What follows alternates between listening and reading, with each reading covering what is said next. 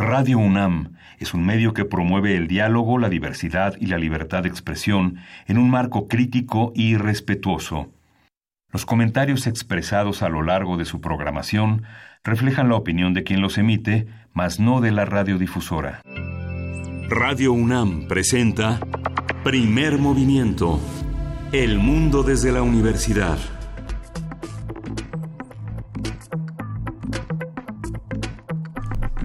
Hola, buenos días. Hoy es martes 21 de enero y son las 7.05 de la mañana aquí en esta Ciudad de México fría. Eh, Berenice Camacho, estamos aquí en Radio UNAM. Aquí nos encontramos, Miguel Ángel Quemain, muy buenos días, gracias, bienvenidos en este, en este día, pues sí, que continúa frío, como el día de ayer también, siguen las bajas temperaturas en distintos puntos del país y aquí, aquí en la Ciudad de México, desde donde transmitimos eh, totalmente en vivo eh, a través del 96.1 de FM, pues sí, se sigue sintiendo el frío, así es que a abrigarse, abrigarse. Y pues bueno, eh, en cuestiones del país continúa pues muy complicada la frontera sur en México, Pudimos ver el día de ayer este enfrentamiento fuerte entre fuerte entre la Guardia Nacional y las personas pues migrantes que en su mayoría son procedentes de Honduras y que intentaron cruzar de manera libre eh, eh, la, frontera sur de, de, México a través del río Suchiate que por fortuna tenía el cauce bajo en ese momento pues bueno esta confrontación de una Guardia Nacional que aunque no llega mm, eh, voy a ponerlo así, a reventar como en épocas pasadas eh, lo hacían las fuerzas de seguridad, pues sí emplearon, emplearon algunos eh, instrumentos, gases lacrimógenos, alguna piedra por ahí, evitando o para evitar el paso de estas personas. Y pues es una crisis que venimos arrastrando ya de manera muy aguda, se ha agudizado ya en el último año y pocos meses ya que lleva este, este fenómeno con estas características particulares de migraciones en caravana, migraciones con con muchas personas eh, en, en, esta de esta forma atravesando eh, pues el centro del continente y, hacia Estados Unidos. Y pues bueno al momento hay personas migrantes ahí en la frontera varados a la espera de poder cruzar para transitar por nuestro país con destino a Estados Unidos y pues no se va a detener este flujo. Esto no se va a terminar aquí se ha anunciado ya también la salida de otra caravana en próximos días y bueno este después de esta confrontación de la confrontación de ayer, pues ya algunos algunas personas migrantes han sido llevados a esta, estación migratoria siglo XXI. Eh, allá en Chiapas y pues también hay algo muy alarmante que es eh, pues los reportes de niños eh, niñas extraviadas pues que eso es una realidad y lo sabemos, niñas y niños que están viajando ya sea acompañados o no acompañados y que terminan en una vulnerabilidad, en una condición eh, de fragilidad muy dura. ¿no? muy muy fuerte hay reglas para tratar a las personas migrantes hay tratados que México ha ratificado pero también hay una presión muy fuerte importante por parte de Donald Trump pues para para pues para detener para detener a estas personas y evitar que se cruce el río Bravo un poco haciendo este trabajo sucio y complejo eh, para Estados Unidos y pues bueno, ahí está esta cuestión que continúa la situación migrante. Eh, la pregunta pues es ustedes, ustedes cómo lo ven, cómo, cómo, cómo han visto todos estos episodios complejos.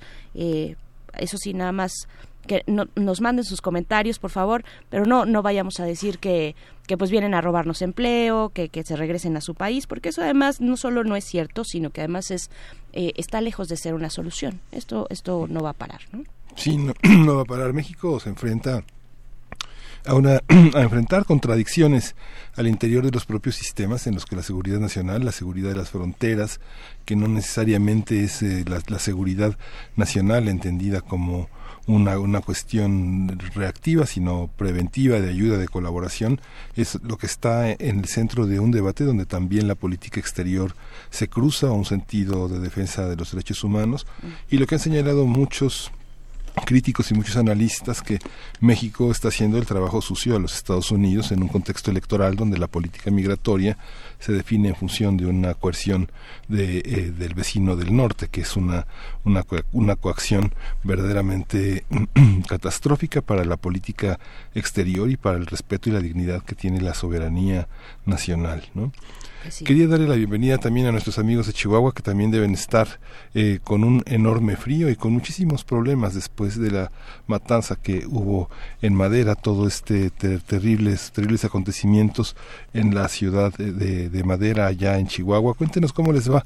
Estamos en la radio universitaria de Chihuahua de las 6 a las 7 de la mañana y de las 7 a las 8 hora de la Ciudad de México, Berenice. Así es, y también, bueno, hablando de Chihuahua, pues este eh, pues es que es que qué noticias tan complejas eh, además para transmitir eh, en esta hora de la mañana. Pero bueno sí hablando de Chihuahua el caso de esta joven Isabel Cabanillas que fue bueno ella era artista activista también de los derechos humanos sobre todo de, las, de los derechos de las mujeres y pues fue hallada pues asesinada y hallada en Ciudad Juárez allá en Chihuahua. No lo podemos tampoco dejar de mencionar y pues bueno así así iniciamos con muchas noticias noticias en esta mañana con muchos temas, con muchos muchas conversaciones también importantes.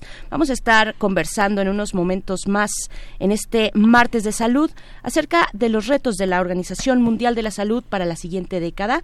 Esto en una conversación con el doctor Mauricio Rodríguez Álvarez. Él es profesor del Departamento de Microbiología de la Facultad de Medicina. En unos momentos más.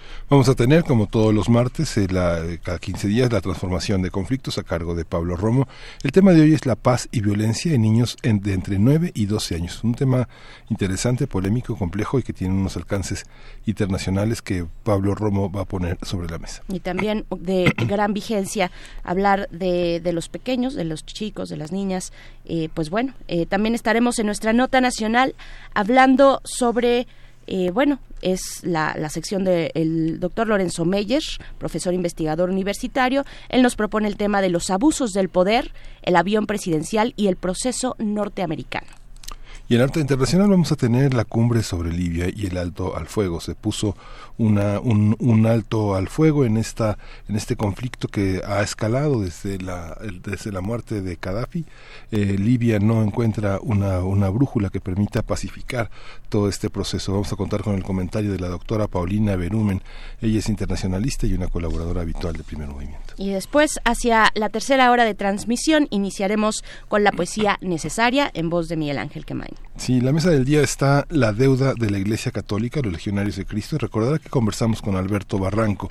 Ahora vamos a tener esta conversación con eh, en torno a este libro que es un libro importante, es un libro polémico, es un libro que reúne muchísima información alrededor de la del trabajo que ha hecho Andrés Manuel López Obrador desde su candidatura hasta este gobierno. Vamos a conversar con Alberto Bernardo Barranco y él es maestro en sociología del catolicismo contemporáneo por la Escuela de Altos Estudios en Ciencias Sociales de París. Y antes de despedirnos, estaremos eh, conversando, escuchando el comentario de Ricardo Pineda, periodista musical, acerca de este gran músico y compositor mexicano que, bueno, tuvo eh, una gran aceptación y reconocimiento en los Estados Unidos, no así en nuestro país, por ahí de la década de los 50 por ahí, más o menos. Me refiero a Juan García Esquivel. Bueno, Ricardo Pineda nos va a comentar al respecto porque pues son mm, eh, sus, estamos conmemorando eh, cuántos años exactamente de su de su nacimiento, 52. Mm, ahorita les vamos a decir. 102. 102 años de su nacimiento, claro. Bien, pues bueno, ahí está Juan García Esquivel, estaremos eh, platicándolo con Ricardo Pineda, así es que les invitamos a permanecer aquí en las frecuencias universitarias, les damos de nuevo los buenos días, gracias, bienvenidos, gracias por sintonizarnos. Y vamos a ir directo con música, bueno, también a invitarles a nuestras redes sociales, arroba Movimiento en Twitter, Primer Movimiento UNAM en Facebook, para recibir sus comentarios y seguir haciendo comunidad. Sí, vamos a escuchar de La Plata un atasco. Thank you.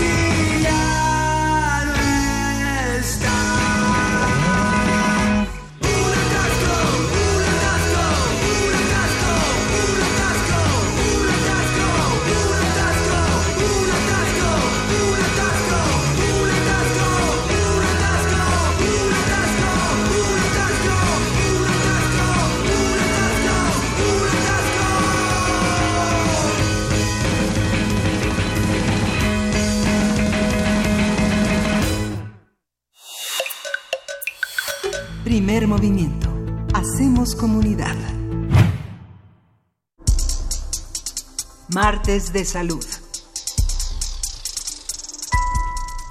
Hace unos días la Organización Mundial de la Salud manifestó su preocupación ante el desinterés de los líderes mundiales para invertir lo suficiente, lo necesario en prioridades sanitarias y en sistemas básicos de salud pública. Al elaborar una lista con los retos de salud mundiales urgentes, la OMS, la Organización Mundial de la Salud, expresó que esta situación pone en peligro vidas, medios de subsistencia y economías ante la fecha límite para los Objetivos de Desarrollo Sostenible del 2030. Los 13 temas, puso 13 temas en la agenda que según el organismo de la ONU necesitan atención urgente son la inclusión de la salud en el debate sobre el cambio climático, garantizar la sanidad en las situaciones de conflicto, una atención médica más justa, ampliar el acceso a los medicamentos, detener enfermedades infecciosas y prepararse para las epidemias. Otros retos son proteger a las personas de productos peligrosos, invertir en los profesionales que cuidan nuestra salud, proteger a los adolescentes, ganarse la confianza de la población, utilizar de forma positiva las nuevas tecnologías, así como combatir la resistencia de los antibióticos, eh, medidas también de higiene adecuadas en todos los servicios sanitarios. Vamos a conversar sobre los retos en la próxima década en materia de salud.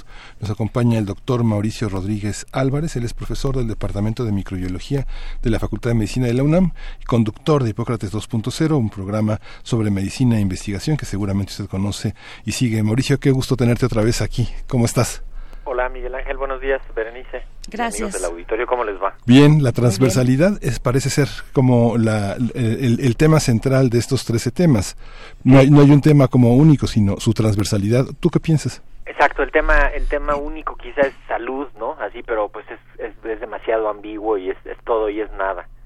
Y, y atraviesa pues por todos lados, ¿no? Eh, algunas cosas no suenan que como que en México pues como como que son cosas medio que es que las vemos lejanas de México, ¿no? Como algo, algunas algunas cosas no las tenemos tan tan cerca pero pues ya cuando te pones a, desmenuzar algunos de los puntos pues la mayoría sí todos tenemos algo que algo que hacer y algo que ver con estos con estos 13 puntos que los plantea la, la Organización Mundial de la Salud eh, pues un poco cada año hace este ejercicio no de decir a ver este año los retos son y ya pone una lista de 10 retos eh, sobre todo como como orientación para los gobiernos no para la sociedad para para que pongamos el foco en esto, ¿no? Eh, ciertamente 13 puntos, pues es parecía que es mucho, ¿no? Pero pero bueno, varios varios convergen en, en algunas cosas comunes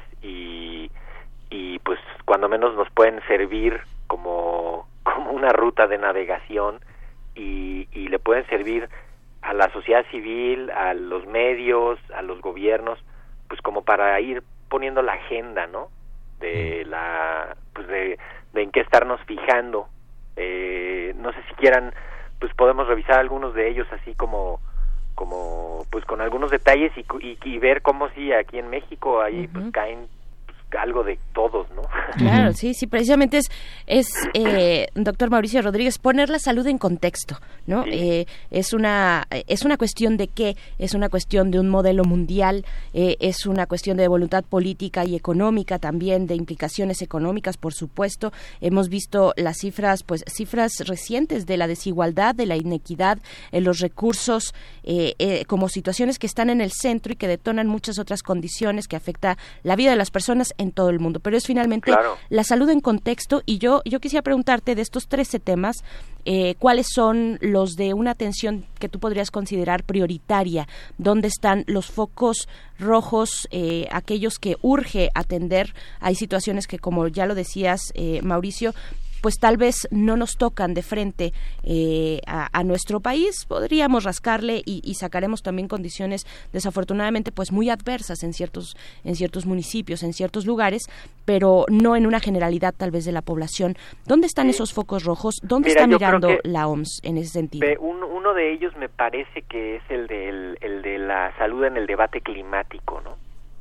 Eh, sobre todo porque nosotros eh, acá en México tenemos eh, pues un crecimiento de las ciudades, ¿no? Las ciudades siguen creciendo, ¿no? Y estamos replicando el, el modelo de crecimiento de las ciudades eh, grandes en las en las pequeñas no y tú vas y ves las ciudades en el interior del, del país y están creciendo como creció esta ciudad no como creció Guadalajara como creció Monterrey o sea este un poco de manera desordenada eh, con una pues con poca infraestructura de transporte público con mezclando zonas residenciales con industriales eh, con problemas de abastecimiento de agua, con problemas de recolección de la basura. Entonces, eh, cuando dicen elevar el, la salud en el debate climático, pues quiere decir eso, ¿no? Quiere decir que, pues que creo que la mitad de la población mundial está respirando aire contaminado y eso tiene impactos en la salud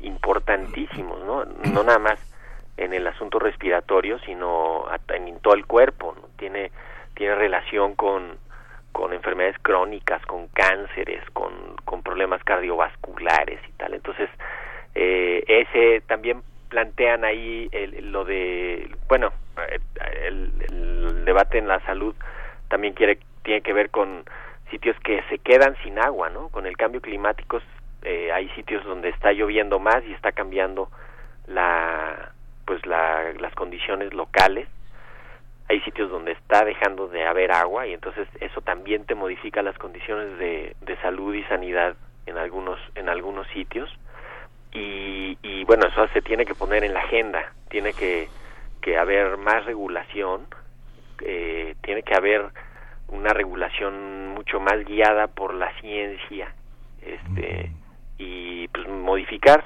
las características de la de la de la forma en la que se está eh, contaminando ¿no? en las en las ciudades. Hay que hay que ponerle atención a eso.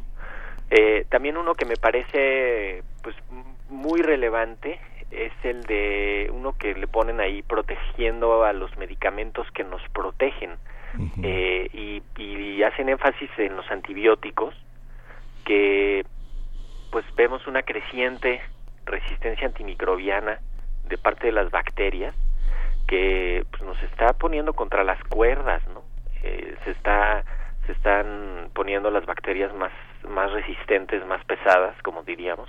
Y pues eso le pega al quehacer médico, pero también le pega a la, a la producción industrial de alimentos, básicamente alimentos animales, eh, y eso pues nos puede nos puede poner ahí un foco rojo, ¿no? Ya lo habían puesto eh, desde hace algunos años entre los focos rojos de la de la salud y, y bueno nosotros lo hemos visto tenemos en, el, en acá en la UNAM eh, un plan universitario para el control de la resistencia antimicrobiana que lo coordinamos desde el PUIS con el doctor Samuel Ponce de León este y agrupamos ahí pues, como a 19 hospitales que nos mandan información eh, y que trabajamos con ellos. Y hemos visto ya en pues tenemos ya una serie de tres años de, de vigilancia de la resistencia antimicrobiana. Y pues aumenta la resistencia antimicrobiana, ¿no? Sí, ahí Mauricio, ahí, ahí fíjate que te interrumpo porque el director del ISTE, Luis Antonio Ramírez. Pineda, este, hace unos días eh, eh, lanzó una especie de subcomités para el control de antibióticos. Esto es, es, es, interesante porque en el nivel institucional eh, pone a revisar eh, cuál, cuál es la, eh, el impacto de la manera de recetar de los médicos. Sin embargo, algunos médicos se quejaron de que esa revisión de los subcomités implicaba revisar un, un, un tema de diagnóstico en la consulta de primera atención, en la consulta externa que van a las clínicas del ISTE. Esto, sí. esto ¿cómo se debe de aplicar? Porque digamos es muy fenomenológico y muy de un criterio sí. tal vez poco institucional que tú revises la manera de diagnosticar de un médico y el nivel de las recetas si tienen antibióticos o no. No sé, el caso de las enfermedades respiratorias que es una de las mayores causas y digestivas de, de la consulta externa, ¿no? Sí, el bueno, el, el digamos, si nos concentramos cuando menos en tres de los de las enfermedades más frecuentes, que son infecciones respiratorias agudas, eh, enfermedades diarreicas agudas y enfermedades de vías urinarias, infecciones de vías urinarias, uh -huh.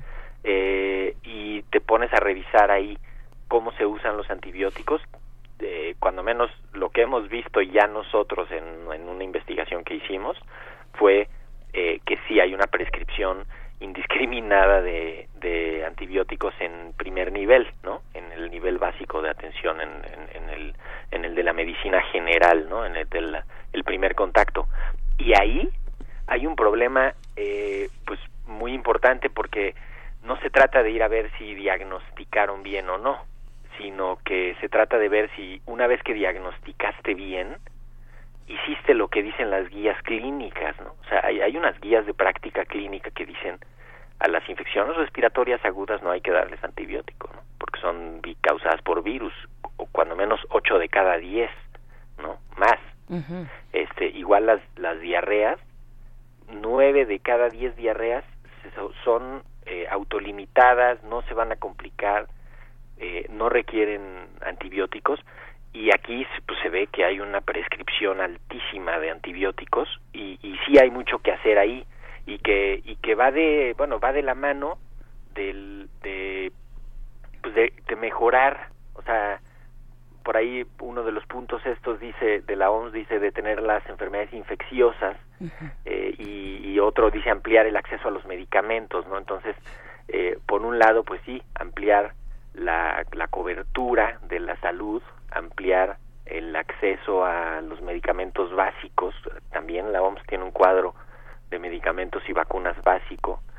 Y detener enfermedades infecciosas que no solo se detienen con antibióticos eh, y algunos se detienen con vacunas, eh, también se detienen con buenas prácticas clínicas, también, o sea, con, con eh, evitar las infecciones dentro de los hospitales, eh, evitar complicaciones de las infecciones en la comunidad. O sea, son como muchos eh, aspectos que, pues que sí, no es una cosa específica para solo para los antibióticos en este caso, pero lo que mezcla varios varios eh, puntos de acción, ¿no? Y cuando menos ese sí lo ponen ahí de decir, pues ojo con los antibióticos, sobre todo porque no se está haciendo una inversión a nivel mundial eh, importante para el desarrollo de nuevos medicamentos y porque algunos pues parecen no estar haciendo mucho, ¿no? Eh, sobre todo la, la agroindustria, que es la principal consumidora de antibióticos, eh, pues le parece que pues ellos necesitan eh, darle a los animales antibióticos para promover su crecimiento o pues, cuando menos para evitar eh, bajas en su producción y entonces pues ahí nos pone un, asunto. Y también nos obliga a vigilar el medio ambiente en relación a esto, nos obliga a hacer investigación y desarrollo, a incrementar un poco la regulación y a vigilar eh, la resistencia antimicrobiana. Entonces abre pues varias varios campos de acción, ¿no? Aquí en México sí se está haciendo pues parte de eso, de la de la vigilancia, del trabajo en equipo, hay un par de redes, les digo, de que está que está pues, estamos trabajando sobre esto. Claro. Eh, Doctor, y, y, pues lo de las recetas que se hizo hace algunos años para pedir antibióticos, de exigir la receta médica. Y digo, se va avanzando, ¿no? Claro, doctor Mauricio Rodríguez. Y bueno, yo no, yo no puedo dejar de preguntar porque también tenemos en este momento pues esta, esta noticia que ha dado eh, pues China, primero surge en China, en esta comunidad de Wuhan, eh, la, el, nuevo coronavirus o esta, este tipo de neumonía, que también, ahora que estamos hablando de las enfermedades respiratorias agudas, pues hay una emergencia importante y ahí podemos ver también cómo funciona esta estructura internacional eh, y, y, cómo va organizando la, eh, pues sí, la, la, OMS, ¿no? Cómo va eh, ahí convocando ya incluso ahora a una reunión de emergencia para determinar el nivel de riesgo de este nuevo coronavirus, esta neumonía de la familia SARS. ¿Qué podemos decir? O sea, se, viene, viene muy a cuento con lo que nos estás comentando. Claro. Mira, el, sexto punto eh, dice eh, preparándose para epidemias, ¿no? Este, hay que estar preparados para epidemias, básicamente, y lo plantean así, siempre pensando en influenza, eh, que es como el, virus pues que causa más epidemias, ¿no? Este, en, en todo el mundo y eventualmente pandemias, y también virus respiratorios como este, porque de este hay varios antecedentes de epidemias eh, pues importantes. La, una epidemia de SARS que hubo eh, también empezando allá en China y otra de otro otro coronavirus en, en el medio este, en el Medio Oriente también que causó varios problemas. Y aquí el asunto es primero averiguar lo del virus, que es cómo se transmite, cómo se está comportando. Ahorita el, los focos rojos están puestos eh, sobre el hecho de que ya se pues, parece que ya está bien documentado que se transmite de persona a persona, ¿no? Entonces es ese y quizá un punto que pues, no lo ponen así tan tan explícito, eh, lo van ahí velando en varios en varios lados, pero eh, el asunto del acceso a la información de salud, ¿no? Eh, algo que distingue al régimen chino es que pues no no saca la información en tiempo y forma.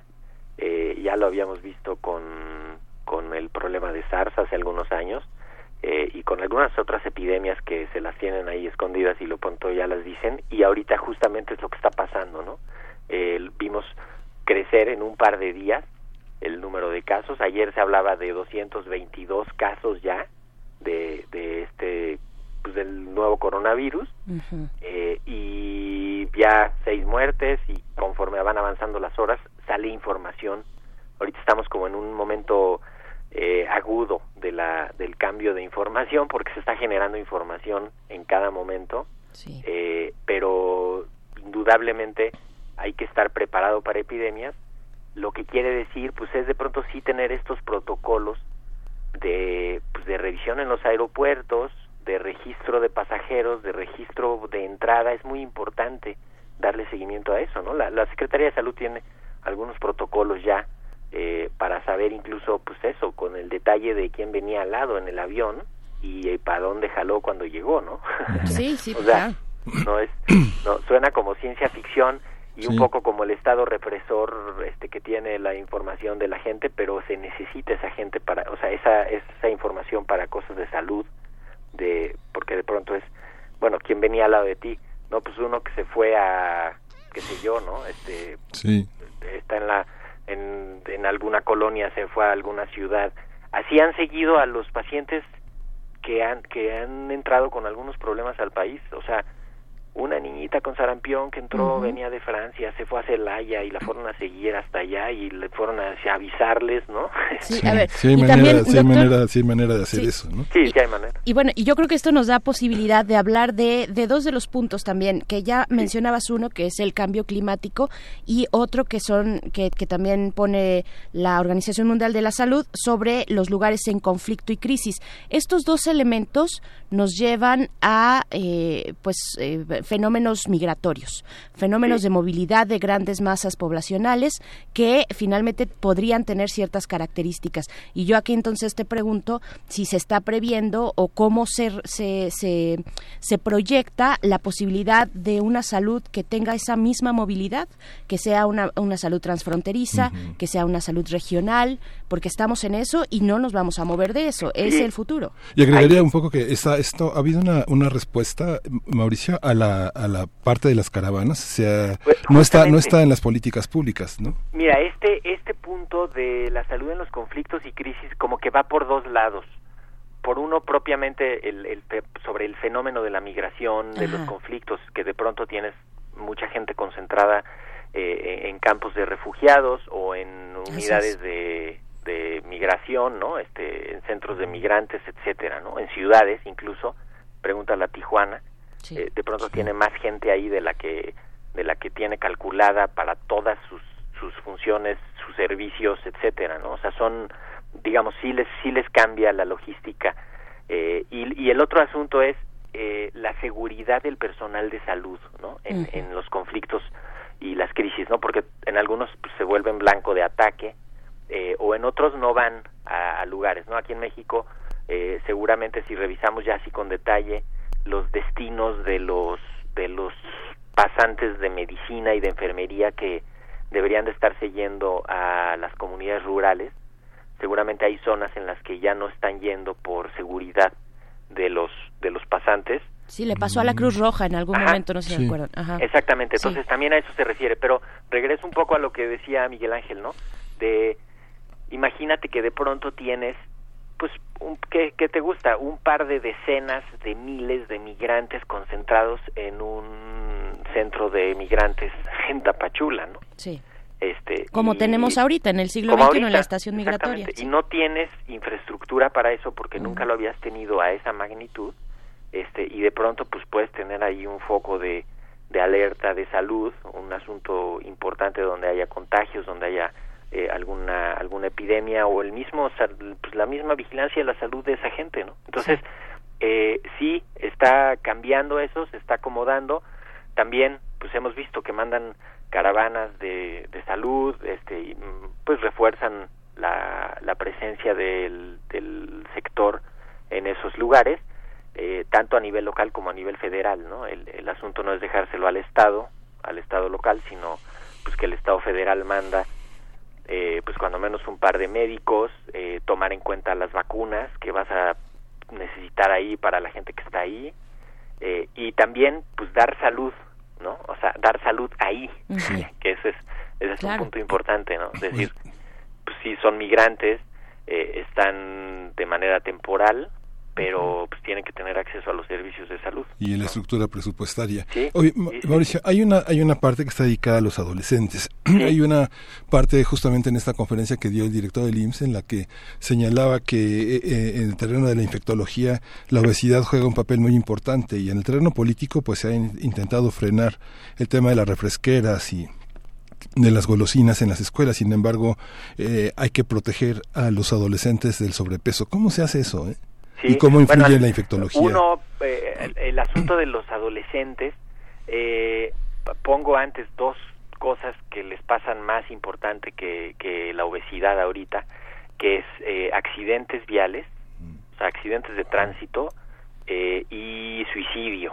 Eh, son uh -huh. como las dos cosas pues, de lo más relevante con los adolescentes, ¿no? Eh, dice ahí el documento, pues es como que se han descuidado la atención específica de los adolescentes, en particular eh, este asunto violencia, consumo de sustancias, eh, accidentes de tráfico eh, y suicidio, ¿no? El, depresión en adolescentes no se maneja adecuadamente, no se detecta, no hay un seguimiento importante eh, y, y por eso lo ponen aquí porque dicen, oigan, hay que, o sea, hay un hay una cantidad de muertes en adolescentes que es, eh, pues, digamos que alarmante, ¿no? En, en, lo hemos visto en varios en varios países. Aquí en México también hay un problema con los adolescentes, eh, pero más o menos eh, en el mundo se hay como, como un millón de adolescentes eh, entre 10 y 19 años mueren cada año, ¿no? Según lo que ponen acá.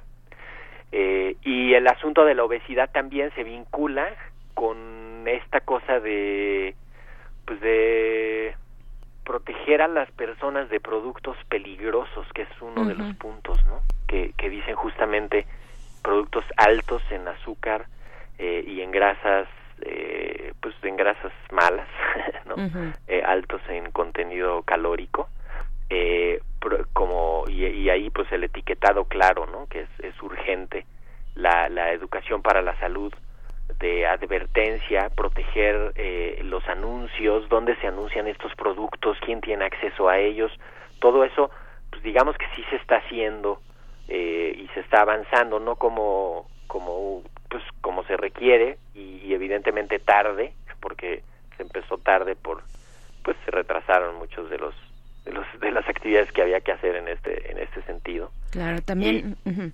y el y el otro punto es eh, que ciertamente el, el consumo del cigarro de tabaco pues parece que se estabilizó y ya va incluso hacia abajo pero el cigarro electrónico está eh, subiendo de manera alarmante y cada vez hay más evidencia de que de que pues no es inocuo y que sí hay daño relacionado con el uso del cigarro electrónico uh -huh. entonces pues lo que pone acá la OMS es oigan sí necesitamos eh, proteger a la gente de los productos peligrosos eh, incluye al cigarro electrónico, incluye esto de los alimentos altos en azúcar y tal, ¿no? Entonces sí son, eh, pues vamos a, a decirlo, cosas que nos que nos pueden pegar en la en, en el día a día eh, y, y, yo quizá nada más, pues no sé si si destacar el, el, décimo punto que dice ganar confianza pública, porque, pues contrario a lo que podría pensarse, tanto avance de la ciencia médica de pronto se ve cuestionado por una falta de confianza pública.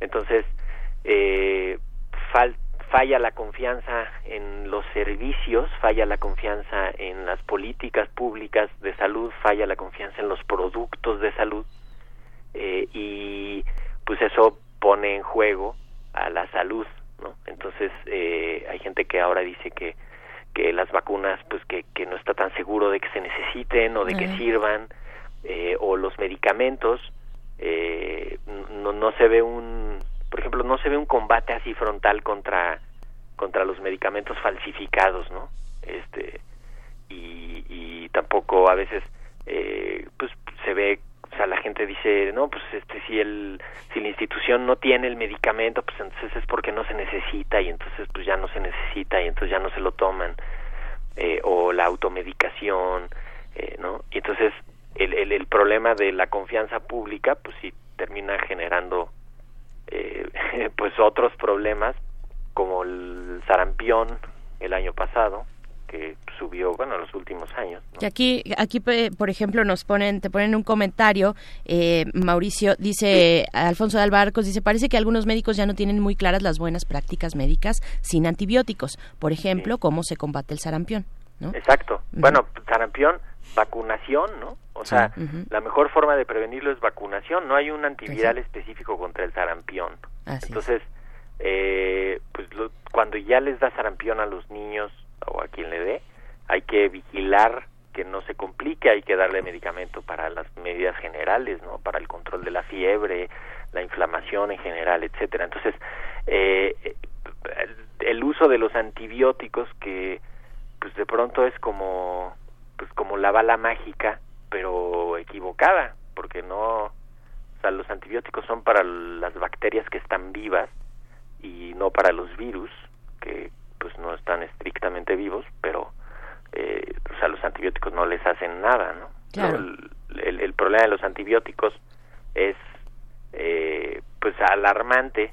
Imagínense un, una cirugía, una muela, ¿no? Te quitan una muela, ya lo habíamos platicado alguna otra vez, que te quitan una muela, a ver, quédate sin antibiótico, ¿no? o, una cirugía, un trasplante, un paciente con con VIH que no tenga acceso a antibióticos de manera oportuna, un paciente con cáncer, una, cirugía abdominal, este, no, o sea, es impensable, ¿no? Los, antibióticos sí nos prende, claro. nos prende la alerta. Por supuesto. Y, y, bueno, ya para, para despedirnos nos queda, digamos, un minutito de, de un comentario de cierre, eh, doctor Mauricio Rodríguez porque uno de los puntos eh, que ya se ha medio tocado aquí también es invertir en las personas que defienden nuestra salud y estamos en un momento importante en México con esta creación del INSABI y con todas las modificaciones que está haciendo este gobierno en ese respecto. ¿Qué decir? Mira, el, es fundamental el punto de la inversión en, en el personal de salud eh, a todos los niveles, ¿eh? no nada más a los médicos o sea, enfermería y todas las todos los servicios paraclínicos, ¿no? que hay en el en los hospitales y en las clínicas, etcétera. Y esto eh, podemos ver un poco el, el, problema que de su crecimiento de los últimos años, eh, el sistema de salud eh, aumentó un poco su cobertura, eh, pero a expensas de una, pues, ¿cómo decirlo?, un maltrato laboral al personal, ¿no? eh, y ya vimos, pues ya se rompió ese ese espejismo, ¿no? Eh, el, el, asunto este de contratar por honorarios al personal eh, y pues no darles todos los beneficios de la seguridad social y no darles todos los beneficios de pues del, de, de, de, un régimen de contratación así formal completo con todas las prestaciones eh, pues provocó que mucha gente se saliera que se moviera que no estuviera en, en donde le tocaba o que simplemente hay gente que no está interesada en, incluirse en esos en ese tipo de régimen y eso impacta la atención de la de la salud no porque eh, si tú tienes en un hospital eh, necesidad de 20 de 20 enfermeras este y no las puedes contratar por por una tontería de austeridad generalizada contra la burocracia y no no contratas a esas enfermeras de manera completa sino que las contratas así por horas, por honorarios, ¿no? Eh, y tal, pues eso hace vulnera el, el sistema de la salud, ¿no? Entonces, un poco lo que están tratando ahora de corregir es en parte el régimen de contratación de todos esos médicos que sí, que estaban cercanos al seguro popular, pero que estaban contratados de manera incompleta, eh, como nada más tapándole el parche ahí con un parche el ojo de, de sí ya hay médicos, este pues sí, pero no se están quedando en donde deben, ¿no? Este no está cubriéndose la necesidad completa y que pues eso no depende nada más del del nivel federal o de los gobiernos así estatales, sino también del nivel local. Así es. En los hospitales, o sea, que, que, los, que en los hospitales tengan bien claras sus necesidades y tengan bien claras pues las estrategias para para poder contratar eh, para poder contratar el personal y bajarle a la a la carga administrativa los sistemas de salud también un poco por ahí lo deja ver eh, estos estos documentos de decir oigan no gasten mucho en, en administración de la salud, sino en sino en aplicación de la salud, ¿no? Así es. México gasta muchísimo en, en la parte administrativa de la salud y no tanto en, en la parte de atención ya a pacientes y pues eso ahí hay que canalizar canalizar recursos que también pues algo se está haciendo algo se está haciendo en eso no pero sí son pero falta mucho. Eh, nos falta un por montón nos vamos a ir poniendo en las redes para que los los vayamos platicando se nos acaba de cortar la comunicación con el doctor Mauricio Rodríguez Álvarez. Eh, él es, eh, solo decir, es profesor del Departamento de Microbiología de la Facultad de Medicina de la UNAM. Eh, también conduce Hipócrates 2.0, un programa sobre medicina e investigación. Doctor Mauricio, regresamos para, para despedirnos de ti. te agradecemos mucho, pues bueno, muchos retos por delante y ojalá podamos seguir conversándolos en, en otra ocasión. Claro que sí. Muchísimas gracias por invitarme, este, por mantener la conversación abierta un saludo allá a todo el equipo y por supuesto a los radioescuchas. Gracias. Ahí, ahí, te seguimos en Hipócrates 2.0. Así es, Seguro gracias. hoy a las 6 de la tarde hoy a las vamos a platicar sobre un diplomado del PUIS sobre infecciones asociadas a la atención de la salud y, y pues la, la, salud en los hospitales. Pues estaremos estaremos sintonizando, doctor. Sí, muchas, muchas gracias, Mauricio. Buenísimo. Bye. Chao. Nos, eh, vamos a escuchar música, vamos a escuchar de Rufus y Firefly, Sukamori.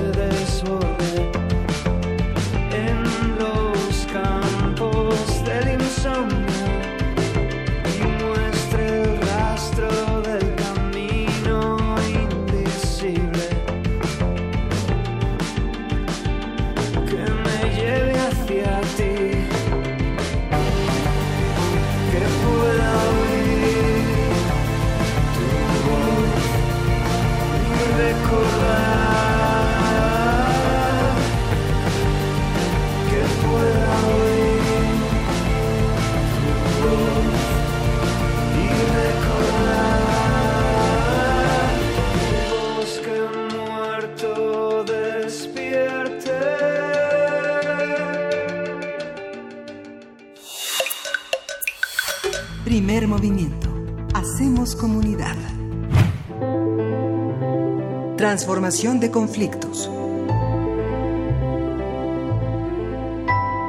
Le damos la bienvenida a Pablo Romo, quien es miembro del Consejo Directivo de Serapaz, es colaborador de Primer Movimiento, está a cargo de esta sección cada 15 días los martes, Transformación de Conflictos, y nos vas a hablar, Pablo, de la paz y la violencia en niños de 9 y 12 años. Bienvenido, ¿cómo estás? ¿Qué tal? Muy buenos días a ustedes y a la auditoria. Gracias, Gracias Pablo. Te escuchamos. Cuéntanos, pues, un tema vigente e importante de poner en la reflexión. Eh, mira, justo... Eh, mientras leía un libro que me acaban de regalar hace poco de Nora Rodríguez sobre educar para la paz, sucede el acontecimiento de em, este niño de 11 años que asesina a su maestra. En ese contexto me hace, eh, em, hace una, eh, hago una reflexión en torno al tema de la paz y cómo educar para la paz, justamente inspirado en el libro de Educar para la Paz. Ella señala que, bueno, para los niños eh, más pequeños hay muchos cuentos, muchas cosas que pueden ayudar como material didáctico para eh, generar a los niños eh, una apertura este, de sus mentes y de su reflexión ética. La ética empieza, este, según vamos descubriendo ahora con las neurociencias, que em, se empieza a configurar a partir de los seis años, eh, entre lo que va siendo bueno, lo que va siendo malo. Un libro muy interesante para niños muy pequeños que puede ayudar para quienes están escuchando, que se llama, que pueden encontrar muy fácilmente en YouTube. Se llama Por cuatro esquinitas de nada de Jerome Roulier. Es un uh, cuento simpático que ayuda mucho para entender a cambiar un poco la mente.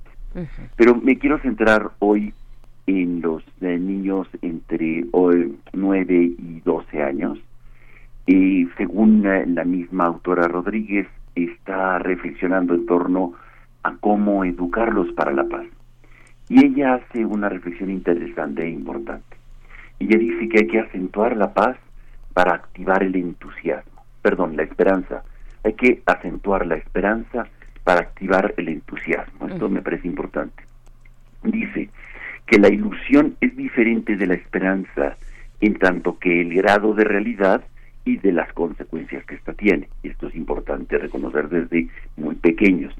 La esperanza es también un anhelo, es una expectativa, eh, pero con mayores posibilidades reales que la ilusión. Y de hecho, este se sostiene en hechos mucho más concretos porque la esperanza se asienta en un plan, y eso es importante, en un plan y en un resultado. Por esto, por esta razón, la, eh, la esperanza en la infancia y en la adolescencia es un motor para la curiosidad, pero también es clave para disminuir notablemente los sentimientos que les genera eh, la inquietud interior. La esperanza está estrechamente ligada a los propósitos y esto activa la sensación de bienestar ya desde antes de cumplirlo, de esperanza de ver a un amigo, de llevar a cabo un proyecto, implica una cierta organización en cuanto a tiempos, en cuanto a imaginar los resultados, en cuanto a ver el futuro. La violencia, y esto es importante, la rabia, la desidia, el abandono de la tarea, que habíamos eh, emprendido, que pensábamos llevar a cabo y que dejamos de lado, a menudo está relacionado con la falta de esperanza. Y muchos niños pierden desde etapas muy tempranas el recuerdo emocional que les brinda tener un propósito, nos dice Nora Rodríguez. Esto es importante. Sin esperanza es muy fácil cometer actos donde prevalece la ira o la rabia a medida que crecen. Por esta razón, el mejor fertilizante para la esperanza es ayudarles a que vean por sí solos los diferentes caminos y ayudas y oportunidades que le da la vida para aprender a ser un poco mejor cada día simplemente porque más allá de las cosas como cultivar algo, el buen corazón trae siempre buenas consecuencias, dice Nora Rodríguez. Y la primera La primera es impulsarnos a ser un poco mejor cada día. Por eso me parece que es importante que los maestros y los padres han de enseñar a tener un propósito más amplio en la vida que hacer una tarea o aprender algo. Y eh, finalmente en las escuelas muchas veces se limitan a eso y es eh, dar un horizonte de vida. El propósito puede entenderse como una sensación que tenemos ante la presencia de algo mayor, de más grande a nosotros mismos, que nos desafía y que de una y que nos eh, ayuda a abrir el mundo. Por eso, en la preadolescencia, en esta etapa de 9 a 12 años, es imprescindible que los adolescentes o preadolescentes contacten con personas, con procesos, con paisajes, con obras que se emocionen, que generen eh, eh, asombro en ellos y, que puedan emularlos, cosas que les inspiren y que generen eh, un sentido o un propósito.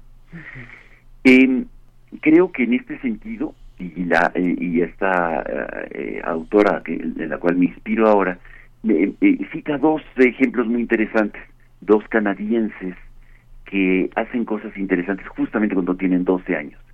Mientras que este chiquito asesina a su maestra, eh, Craig Kilburger este, y su hermano Mark en Canadá crean una organización a los 12 años que se llama We Charity.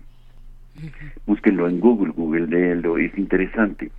es, esta organización es inspirada a partir cuando Craig este, conoce, escucha que hay un niño que se llama eh, Iqbal Masih de Pakistán y que, em, que es eh, trabajador de alfombras, hace alfombras esclavizado y sale huyendo de una fábrica de alfombras este cuando este niño tenía unos 10, 11 años y denuncia la situación del trabajo esclavo de los niños y la policía inmediatamente, bueno, hace la investigación y es una noticia importante. Em, y entonces eh, Craig dice hay que boicotear en la compra de alfombras. Y así empieza su organización a los 12 años. Otro ejemplo simpático y que puede ser inspirador este es del de Ryan Relly, Hack.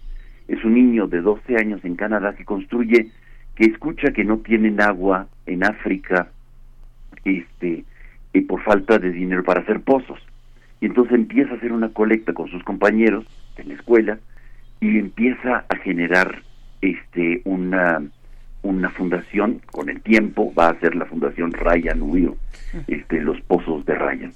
Es interesante esto porque a los 11 10 11 años eh, los niños están esperando tener inspiraciones de para emular cosas en donde su entrega total está a flor de piel.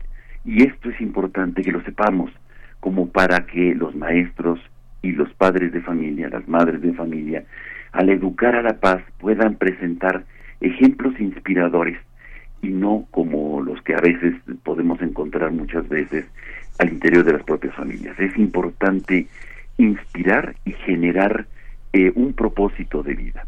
Ahí está, me parece, la reflexión del día de hoy para educar para la paz. Con esa nos quedamos, con esa reflexión, eh, querido Pablo Romo, y con estas dos recomendaciones que nos haces, Nora Rodríguez, Educar para la Paz, y por cuatro, cuatro, por cuatro esquinitas de nada, de Jerome Roulier, se escribe R-U-I, L I E R.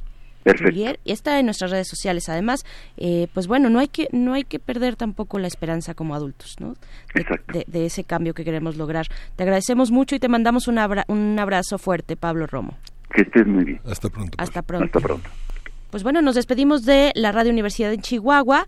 Vamos al corte de la hora, seguimos en el 96.1 de FM, en Chihuahua se quedan con su programación habitual, pero los esperamos el día de mañana a partir de las 6 de la mañana, hora de Chihuahua, 7 de la mañana, hora de la Ciudad de México. Vamos al corte. Síguenos en redes sociales. Encuéntranos en Facebook como Primer Movimiento y en Twitter como arroba PMovimiento. Hagamos comunidad.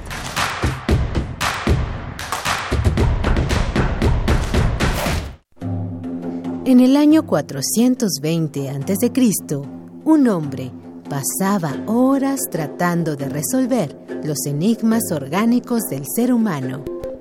Hoy, gracias a él, lo último sobre investigación y salud llegará a tus oídos.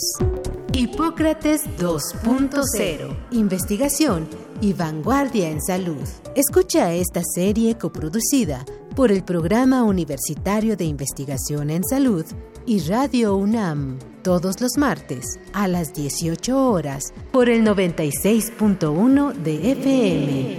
Radio UNAM, Experiencia Sonora. El tiempo pasa, un año de espera y sentirse frustrado, ver que nuestro país está paralizado. El peor comienzo de sexenio en economía y seguridad en toda la historia de México. El crimen organizado más violento que antes. Y tú, rehén de la incompetencia y el capricho de un gobierno federal que no se deja ayudar. Un año perdido. México tiene prisa. Acción Nacional. Unidos y fuertes para defender a México. Si te sientes deprimido, con ansiedad o desesperado, no estás solo. En la línea de la vida podemos ayudarte. Llama al 800-911-2000. Te damos información y te escuchamos. También respondemos en redes sociales. Y ofrecemos pláticas, talleres y atención profesional en escuelas o centros de trabajo. No, te, pierdas. Juntos por la paz. Estrategia Nacional para la Prevención de Adicciones. Gobierno de México.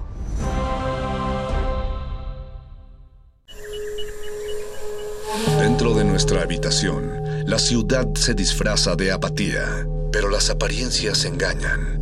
Cada sonido nos grita una historia urbana. Nuestra radio es el río que las comunica. Aguas Negras. Una serie de ficciones sonadoras. Jueves, 22 horas, por resistencia modulada. 96.1 de FM. Radio UNAM. Experiencia sonora. Máximo ha muerto. Su muerte me lo devuelve como fue. Egoísta. ¿Quién supo cómo fue? Tu misma pregunta es respuesta. Un hombre corriente. Máximo era encantador. Como hay millones. Fue un ser vulgar que solo sabía ir a lo suyo por los caminos más trillados. Porque tu querido Máximo era un ángel de maldad. El entierro se verificará mañana a las 11. No se admitirán coronas. Que en paz descanse. Que Dios lo tenga en su santa gloria. Fue un joven decente. Juego de cartas. Escucha esta producción a lo largo de la programación. Una producción de Radio UNAM y la cátedra Max Au en Arte y Tecnología.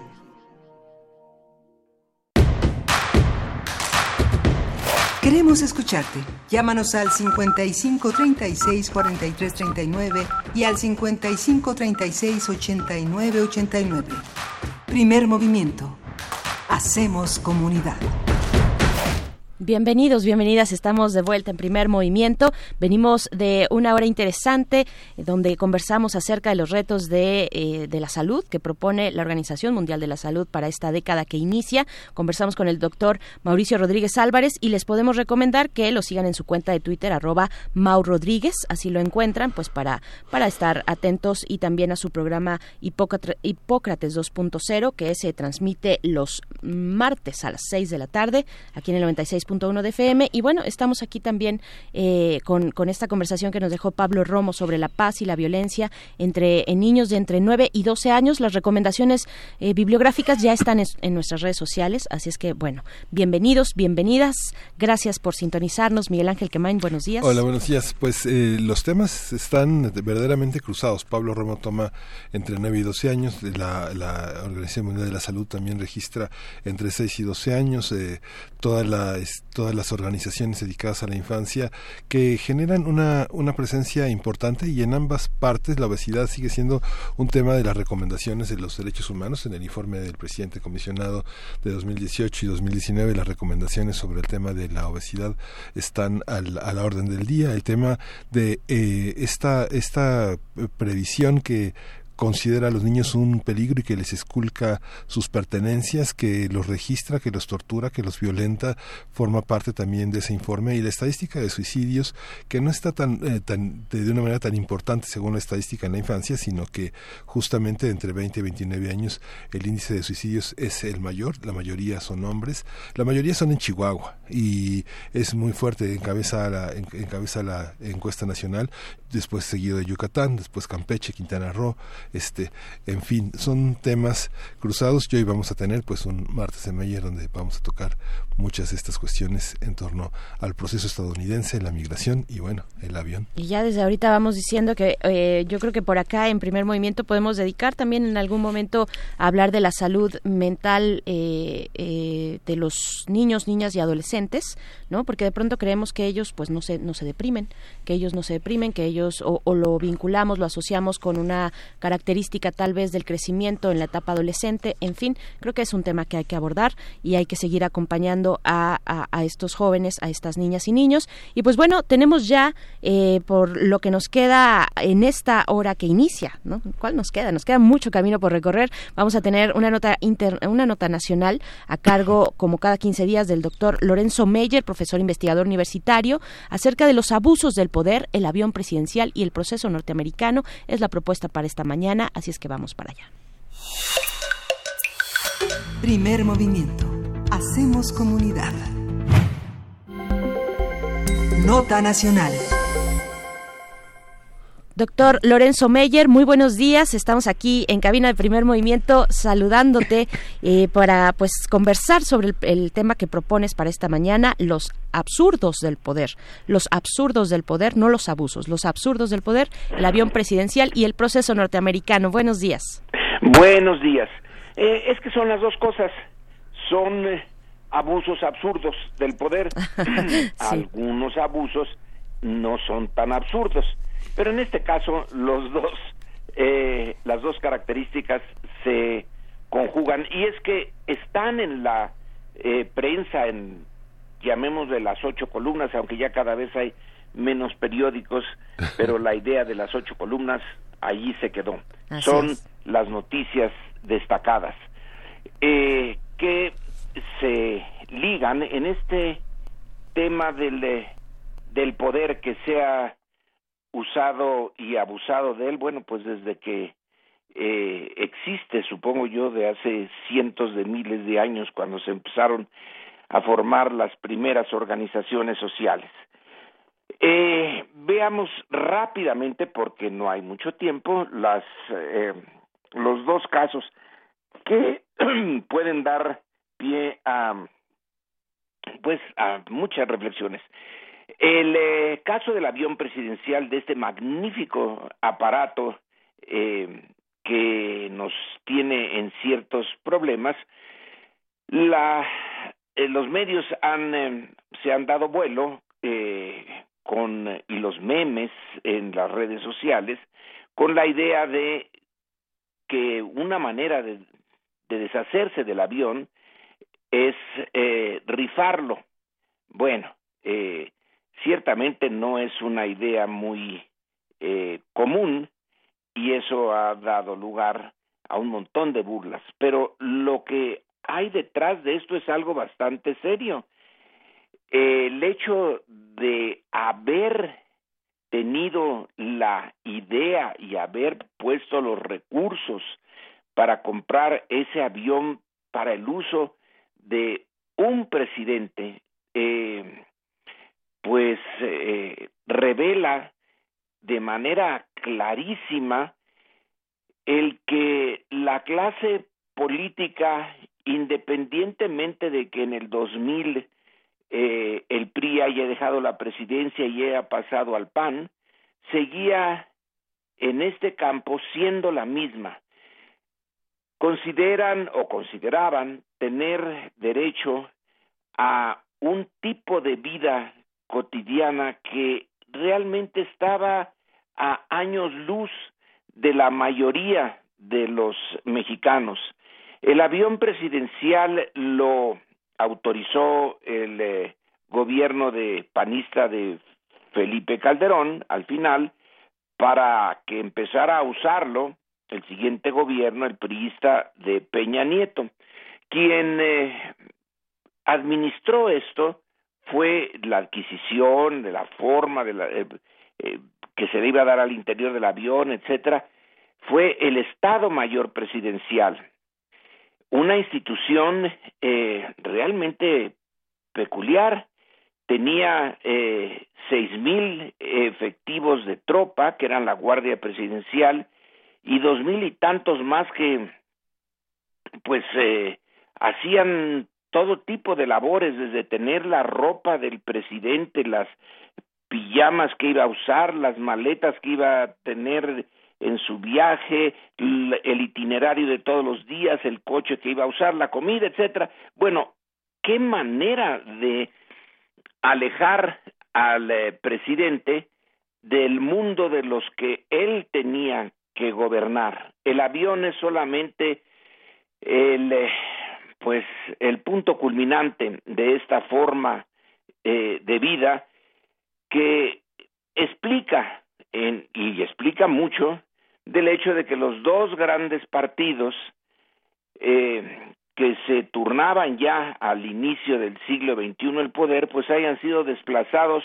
por un partido que prácticamente acababa de nacer, que es Morena.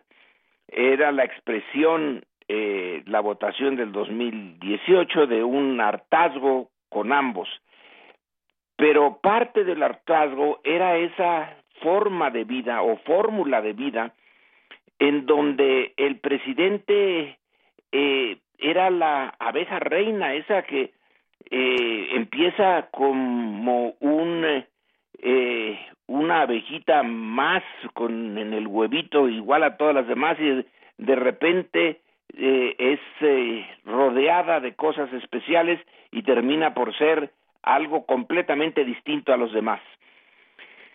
Y la manera de gobernar eh, México, pues eh, se explica en parte, solo en parte, por esta vida tan especial, este capullo en el que están eh, eh, o, estaban envueltos los presidentes y ahora que cambia la fórmula política y la forma de ver eh, el ejercicio del poder, pues se puede deshacer el nuevo presidente de el Estado Mayor Presidencial, por ejemplo, de ocho mil personas y ¡pum!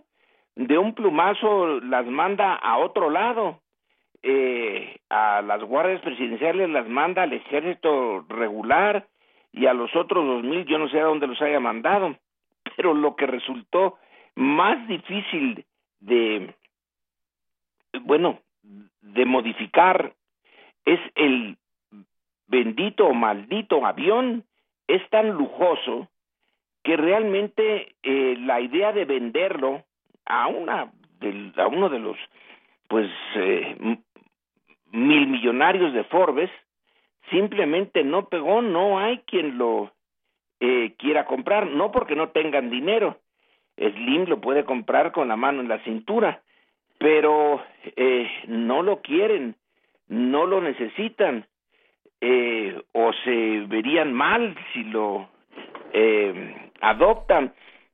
Entonces, la, el problema ahora es qué hacer con esa eh, eh, aberración del, eh, del poder. Lo curioso es que el poder de ahora no puede deshacerse de ese símbolo antiguo del poder. Eh, simplemente no hacer nada con él cuesta, eh, porque hay que, no, no se le puede dejar podrir y oxidarse allí si ya se gastó un dinero del erario hay que seguirlo manteniendo, hay que tenerlo en su hangar, hay que hacerle un montón de cosas para que eh, siga siendo atractivo y venderlo algún día. Y bueno, se le ocurre a, eh, al presidente, eh, supongo yo, pensar en una fórmula simbólica cuando en 1938 el general Cárdenas eh, decide expropiar a las empresas petroleras extranjeras, tiene que indemnizarlas, no por el petróleo que todavía tenían, eh, que podían extraer el subsuelo. Ese se supone que era mexicano, sino por toda la maquinaria y, y todo lo que tenían en la superficie. Y una de las maneras de eh, allegarse recursos fue pedirle a la población que los aportara.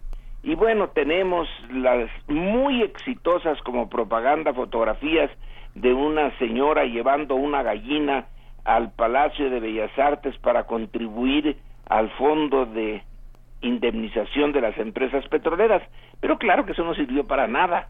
Eh, se recaudó muy poco y la manera de indemnizarlas fue otra y la indemnización solo se pudo completar hasta la presidencia de Miguel Alemán. Cuando ya se llegó al, acuerdo de indemnizar a los ingleses y todavía, ya una vez con el acuerdo, pues pasaron muchos años antes de que realmente se finiquitara eso. Bueno, el decirle al grueso de los mexicanos pongan 500 pesos cada uno y lo rifamos, eh, pues parecía inspirado en esa eh, en ese precedente histórico, pero realmente es eh, eh, pues muy raro que entre los ciudadanos de un pueblo básicamente pobre que sí, si, han, si hemos de tener eh, 500 pesos, algunos con mucha dificultad para comprar un billetito, pero el que se saque el avión, ese sí que se sacó la rifa del tigre. Es la rifa del tigre, así es. ¿Qué rayos haría con eso? Entonces, el punto a discutir es a por qué, por qué, por qué se adquirió el avión. ¿Qué es lo que simboliza ese avión? ¿Por qué está en poder del gobierno una nave de un eh, lujo extraordinario que no corresponde para nada al eh, tipo de país que somos mayoritariamente, bueno, pues es un abuso del poder eh, demencial eh, de darle al presidente un, durante seis años una forma de vida eh, que no tenía antes ni va a tener después, pero que la va a disfrutar como eh, loco durante un tiempo y se va a acordar de ella el resto de su vida él y sus descendientes, etcétera, como en realidad eh, está pasando, porque el avión le sirvió a la familia presidencial para pasear, llevar amigos, etcétera. Bueno, entonces la discusión no es realmente lo de la rifa, la discusión es por qué lo tenemos. Es un símbolo, eh, vaya que es un símbolo tan eh, claro como tener esa residencia de los pinos, ese palacio formidable, que era en realidad una un rancho originalmente y que cuando Cárdenas lo ocupó, lo ocupó eh, para dejar el, el castillo de Chapultepec porque le parecía que no era apropiado para un presidente andar en un castillo que por un tiempo había ocupado Maximiliano y luego el gobierno eh, de Porfirio Díaz y se fue transformando en el equivalente al avión, en una cosa con unas escalerotas eh, de, eh, en fin, que eran dignas de un palacio europeo de la monarquía absoluta. Bueno, entonces el avión debemos eh, de verlo así y el hecho de que sea muy difícil deshacerse de él es también otro símbolo de que hay un montón de cosas eh, inaceptables de eh, la forma de gobierno anterior de la que no nos de las que no nos podemos deshacer. Y paso de ahí a otra cosa que también está en los periódicos todo el tiempo que es Trump. Trump es eh, francamente una eh, llevar al extremo algunos de los defectos de la sociedad y del sistema político norteamericano, que siempre los ha tenido, como cualquier otro sistema y otra sociedad, pero esta vez llegaron a la presidencia y ahora está buscando la reelección.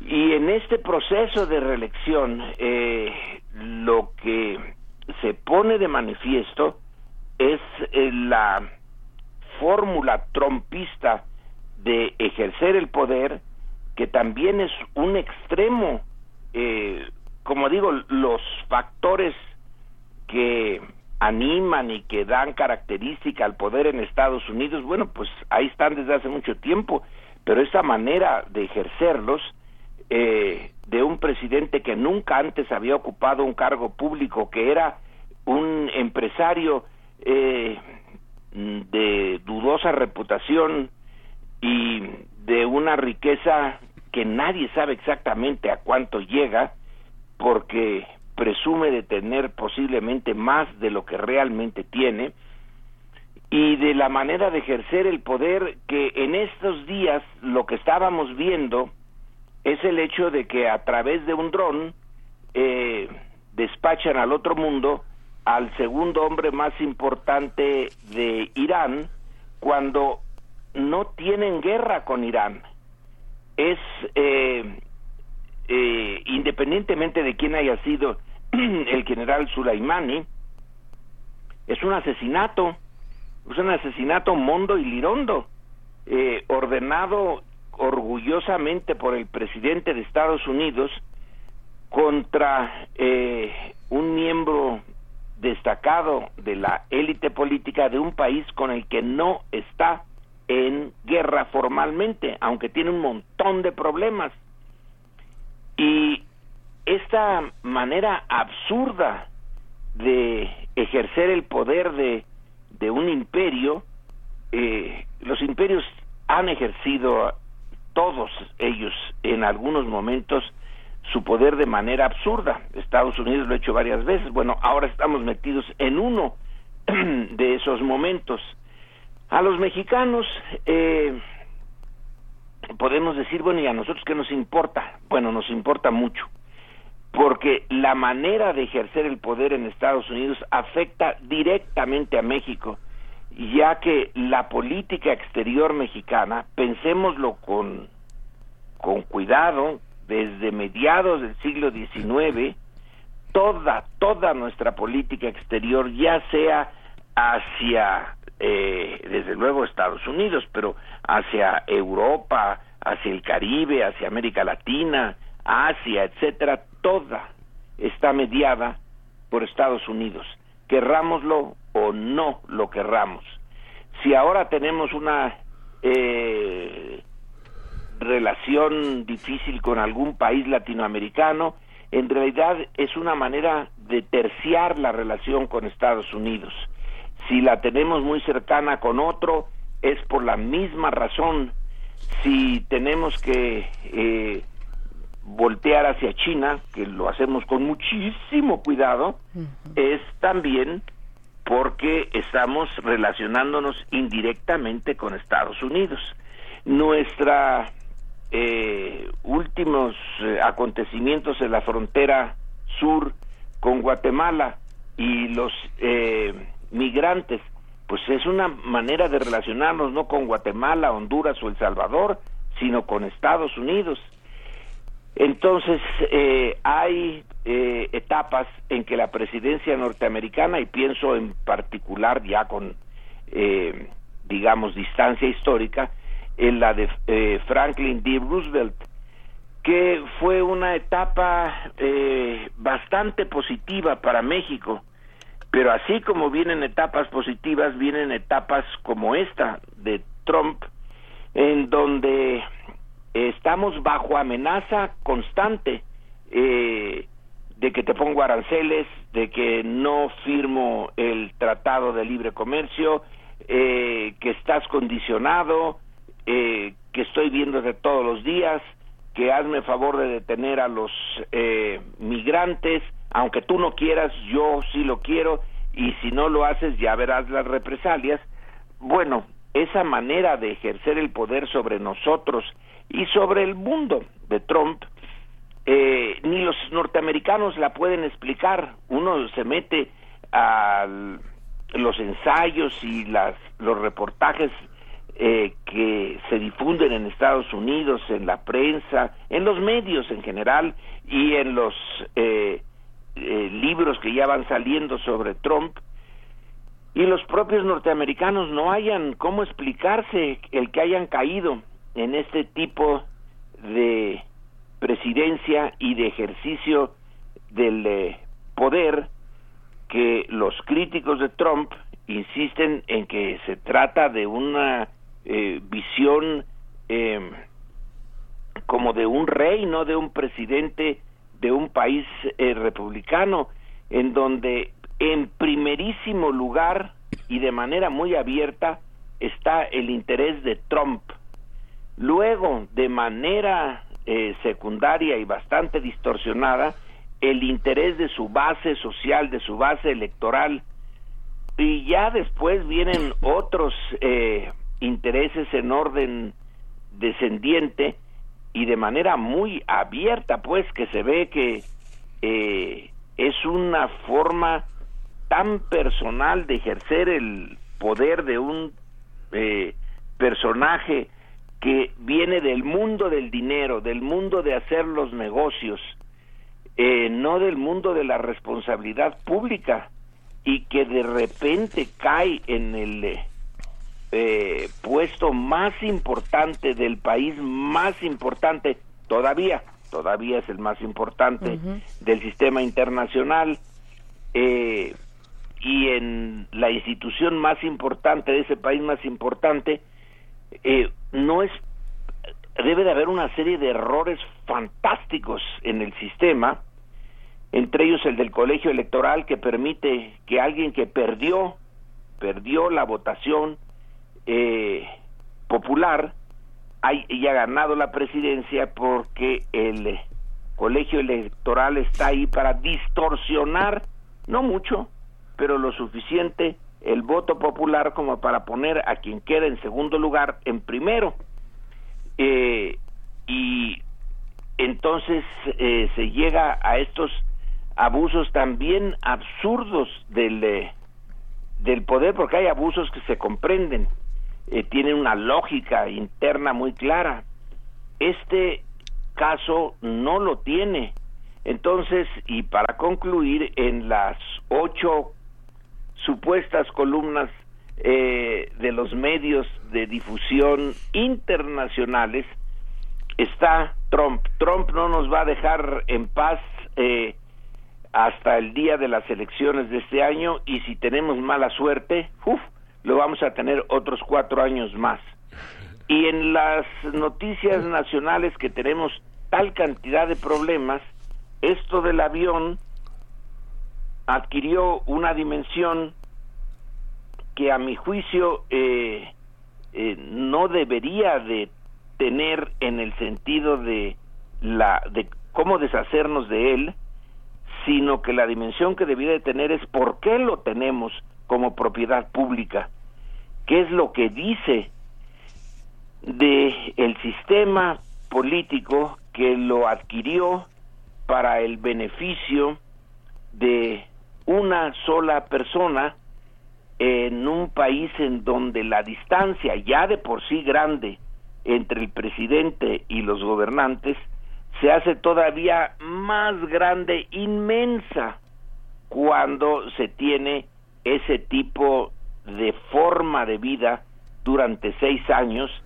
que corresponde, pues no sé, a un sueño de eh, un sueño absurdo eh, que luego se les viene abajo. Sí aunque ya están bastante cobijados para cuando se llegue abajo, una buena parte de ellos tienen riqueza suficiente para amortiguar el golpe, pero de todas maneras ha de ser un golpe.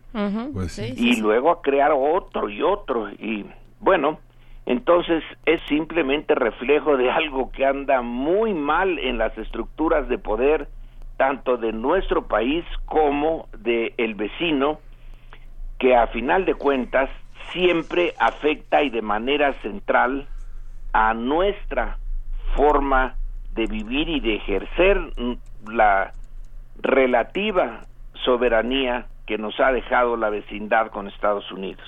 Así es, así es. Doctor Lorenzo Meyer, pues ahí está, parte de la herencia onerosa que nos deja la extravagancia presidencial eh, y que ahora pues seguimos, seguimos en esto, porque además no se ha terminado, eh, no se ha finiquitado, digamos, el, el costo del avión. Hasta 2027 se siguen pagando estas mensualidades, estos abonos. Pues bueno, de algo, de una barbaridad que costó 218 millones de dólares, ya lo decía López Obrador, eh, pues hace, hace ya varios años, ese avión no lo tiene ni Obama, ¿no? Sí.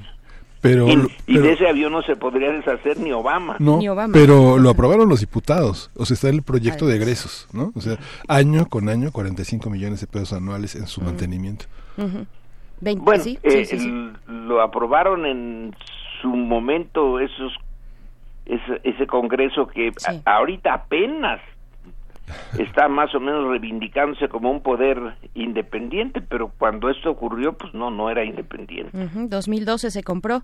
Pues bueno, doctor Lorenzo Meyer, eh, pues muchas gracias por dejarnos aquí el tema del avión presidencial, porque hay mucho que decir y por supuesto este esta cuestión central de lo que significa una expresión presidencial como, como esa en, en sexenios pasados. Muchas gracias. Buenos días.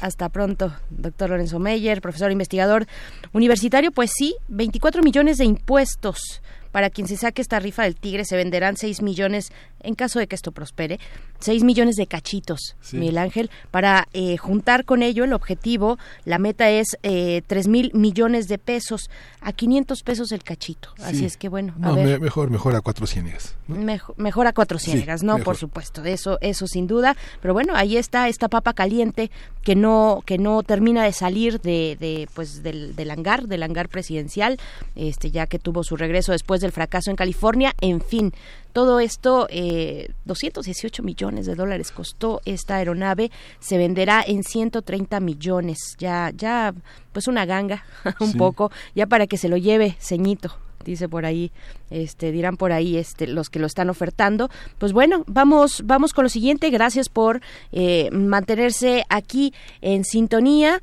Pues después de esta conversación, ¿ustedes qué opinan? ¿Ustedes qué opinan de este avión presidencial, de esto que propone el presidente Andrés Manuel López Obrador? Dice Carmen Valencia, creo que el avión debería rematarse y de lo, de lo perdido, pues lo que aparezca.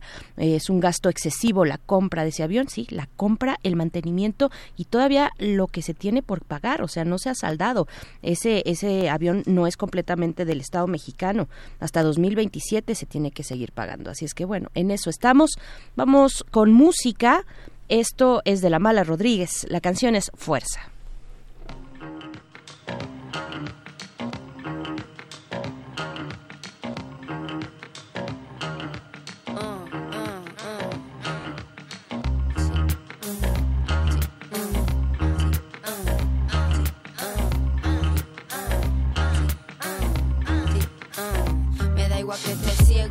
Soy tu parienta. Casi la cabeza te revientan, se obligan sentencias. Mi andar es influencia. Niñas con deporte lo hacen con elegancia. Yo tengo presencia, destruyo mitos con un grito, grita mala. La pachanga que fabrico brilla por su ausencia. Disfruta la importancia, no te quejes tanto. Todos tuvimos infancia, inocencia, pases de la estancia. Esa mujer te vio crecer y hoy le das indiferencia. Aprecia, lo hacen con sangre y violencia. Dale vos, alimentate, echale paciencia. Dale fuerza. Dale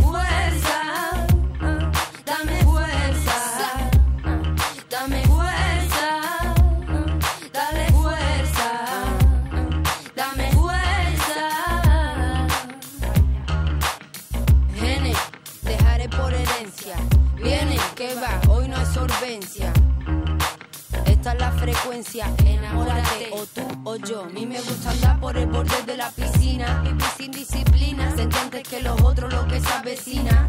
Hacerte sentir el rey de la cima, un poquito pimienta y sal fina. Conozco cada extremo, en mi cuaderno quedaron restos. Puedo poner un poner mientras se pone y un supuesto. Pero lo mío es esto, el placer vuestro. El camino es más largo si va más despacio, pero nunca el resto. Observo, comprendo, te dejo contento. Si no hay dinero, lo pinto. Hay muchos intentos, compito. Si hay que ir al o tú o yo. Hay muchos proyectos sin empresa que acaba sepa nena con los putos tantos por ciento. Domina tu talento, a muchos se les va la fuerza por la boca. Dame fuerza,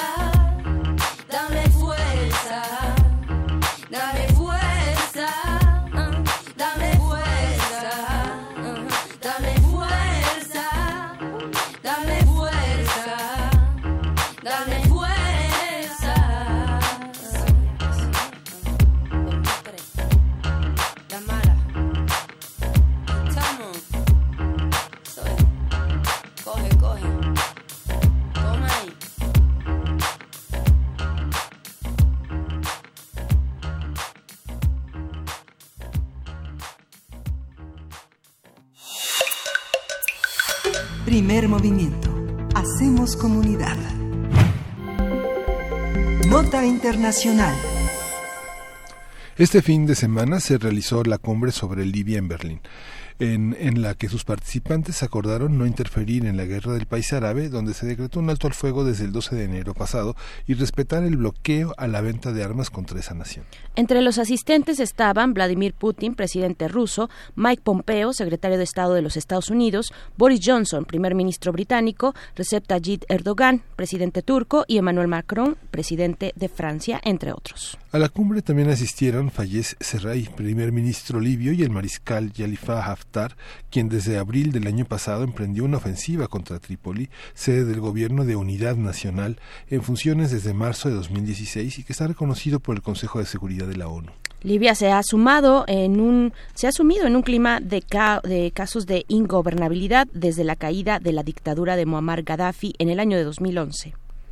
Es, vamos a ver a partir de esas conclusiones sobre la cumbre de Libia realizada en Berlín, eh, vamos a hablar sobre los compromisos pactados por las diferentes naciones que, que, les importa de Libia a todo este conjunto de países y para ello está la doctora Paulina Berumen. Ella es internacionalista, especialista en temas políticos y de política pública sobre África. Bienvenida Paulina, muchas gracias por estar con nosotros. Muy buenos días a ustedes y a toda la comunidad. Gracias. estar con ustedes. Gracias, doctora Paulina Berumen. Pues bueno, ¿en qué, en qué contexto es que llegamos, ya lo, lo, lo, lo muy por encima, muy abuelo de pájaro, eh, contábamos sobre esta cumbre, pero ¿qué nos lleva? ¿Cuáles son las, el contexto que nos lleva a esta cumbre sobre Libia eh, en el espacio, en un espacio, bueno, en Berlín, en la ciudad de Berlín, Alemania, donde pues nada es coincidencia, ¿no? Sí, en efecto, eh, creo que no es, uh, aunque pareciera a primera vista una como un, un primer eh, signo de interrogación por qué en Berlín y no por, y no en otra ciudad digamos París que podríamos sí. estar más acostumbrados a este tipo de reuniones este tipo de, este tipo de cumbres que tienen lugar generalmente eh, por ejemplo en París en vistas de una de una tregua de paz, por ejemplo, porque en Berlín. Uh -huh. eh, ahorita voy a llegar ahí. Eh, solamente quisiera recordar algo importante para justamente poner este contexto de por qué tenemos a toda esa eh, a, a, todos esos personajes políticos reunidos en Berlín en nombre de Libia.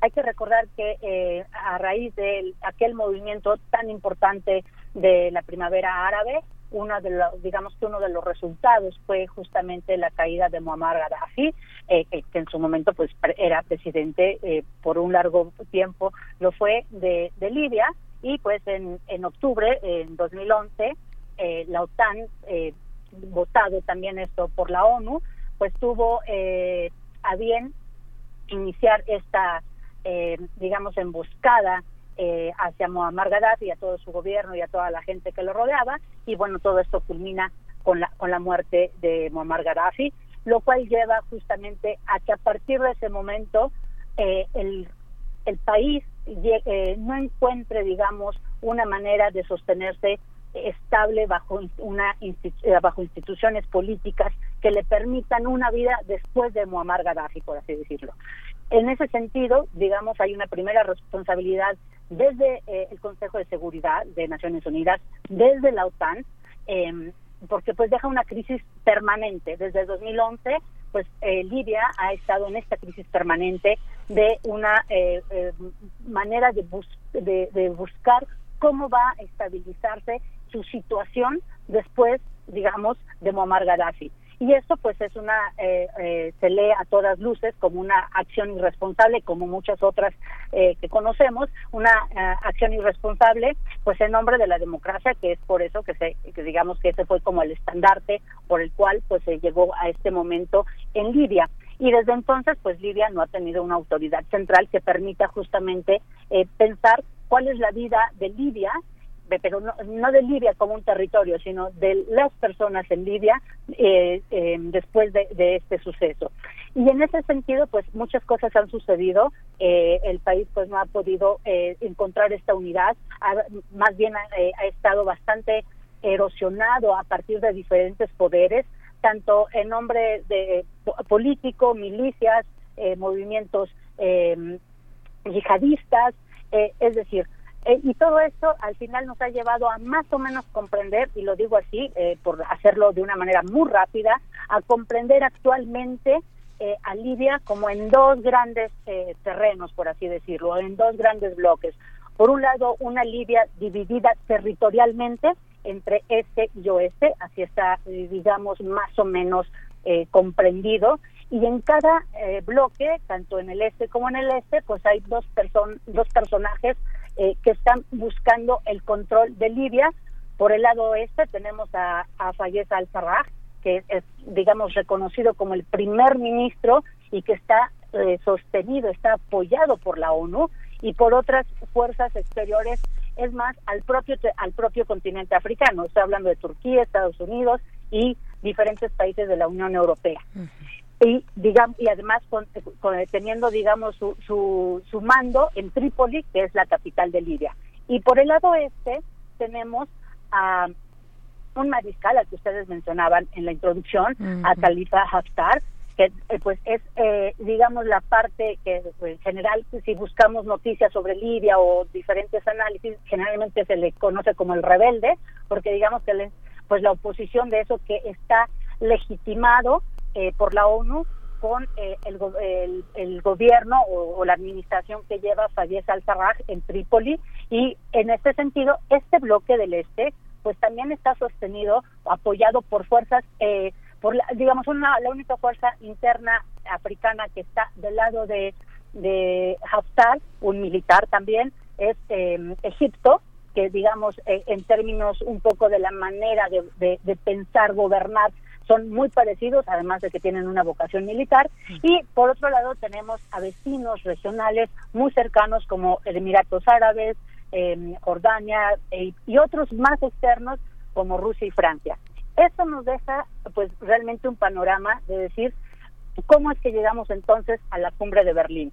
La cumbre de Berlín en ese sentido pues es el resultado de justamente ver a todos estos actores, sobre todo externos y regionales, eh, eh, digamos, vecinos regionales de Libia que justamente pues están eh, generando o están em, impulsando como una expectativa en diferentes temas y que desde luego preocupan a estos líderes que ustedes mencionaron. Si pueden pacificar a Libia, ¿qué, qué sigue, qué sigue después? ¿Qué sigue? ¿Cuáles son los intereses particulares de todos estos involucrados en la en esa pacificación? ¿Sigue siendo una lucha contra el mundo musulmán, contra el Islam? Ese es uno de los ejes. Eh, el, el, un, el eje, digamos, más importante tiene que ver, por un lado, con el control del petróleo. Estos actores que les estoy mencionando están muy interesados en un asunto particular de Libia. Libia es el, país del continente africano que tiene las mayores reservas de petróleo. Y en ese sentido, eh, si vemos un mapa de, de, Libia eh, que señale, por ejemplo, cuáles son los eh, las principales el, lugar principal donde se encuentran estas reservas es en el lado oeste, digamos en el lado rebelde, en el lado de Haftar, del militar Haftar, eh, que ha avanzado fuertemente desde luego y que ha ido ganando terreno hasta pues tener ahorita encumbrada a Trípoli, a, eh, a las puertas de Trípoli y que justamente amenaza con tomar Trípoli. Si eso sucede, pues tendríamos el control básicamente de Haftar en el en el en el país. Pero eso tiene que ver con el control del petróleo. Ahí estamos muy interesados. Los ductos que llevan hacia, mm, digamos, de exportación del petróleo libio pasan por el norte de, Libia, desde luego, donde están los puertos. Y justamente eso la, la exportación de ese petróleo que se lleva fundamentalmente es Europa, eh, pues tiene que pasar por este por estos puertos de control que tiene Haftar, que es eh, digamos el gobierno rebelde. Entonces, ese es el primer punto y me parece que es la columna vertebral de esta cumbre de Berlín, aunque desde luego eh, políticamente o diplomáticamente se dice que pues tiene que ver con el respeto al embargo de, de, las armas que se le impuso a Libia y por otro lado, digamos el otro gran este elemento sería pues llamar a respetar el alto al fuego que que desde la ONU se ha hecho a ambas partes, eh, al este y al oeste, a Sarraj eh, en Trípoli y a, y a Haftar en Tobruk. El otro elemento que no podemos dejar de lado y que hemos hablado en este espacio es la cuestión del el cerco migratorio. Sabemos que toda la que, que hay una gran importante hay una migración muy importante de la África subsahariana y una de las puertas de entrada por la porosidad y por la circunstancia social, política eh, que vive Libia desde 2011, se vuelve un país poroso en sus fronteras, eh, pero no por ello menos peligroso, es poroso, pero no por ello menos peligroso. Aquí hablamos alguna vez sobre toda la esclavitud que se estaba viviendo en esas fronteras, en esos espacios, debido a esta falta de, de, instituciones que velen por estos, eh, por estos flujos migratorios del África subsahariana. El, otro aspecto, y es el que mencionaba eh, Miguel Ángel, tiene que ver pues con eh, la contención de la expansión del terrorismo yihadista. Y por otro lado, pues eh, tiene que ver un poco también con sanear una, una digamos, una imagen que la OTAN, pues desde luego se ha visto pues empañada porque su eh, su, acción en Libia en 2011 no dejó más que justamente erosión mucho mucho conflicto y mucha división dentro de Libia.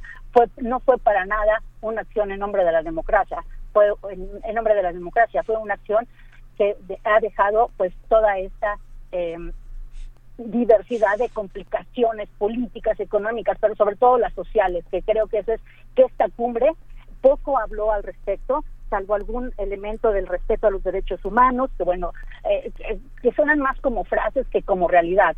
De hecho, no hay ninguna sanción en la cumbre. En la cumbre no se habla de ninguna sanción a las partes, ni del este ni del oeste, ni de ni, ni se habló en contra de una acción en particular por movimientos islamistas o en las fronteras para ayudar a, todas a todas las personas que están en esta cuestión de flujo migratorio, pero que también se encuentran en una vulnerabilidad terrible, no solamente en cuestiones de, de acceso a los servicios, pero sino de, de propia esclavitud.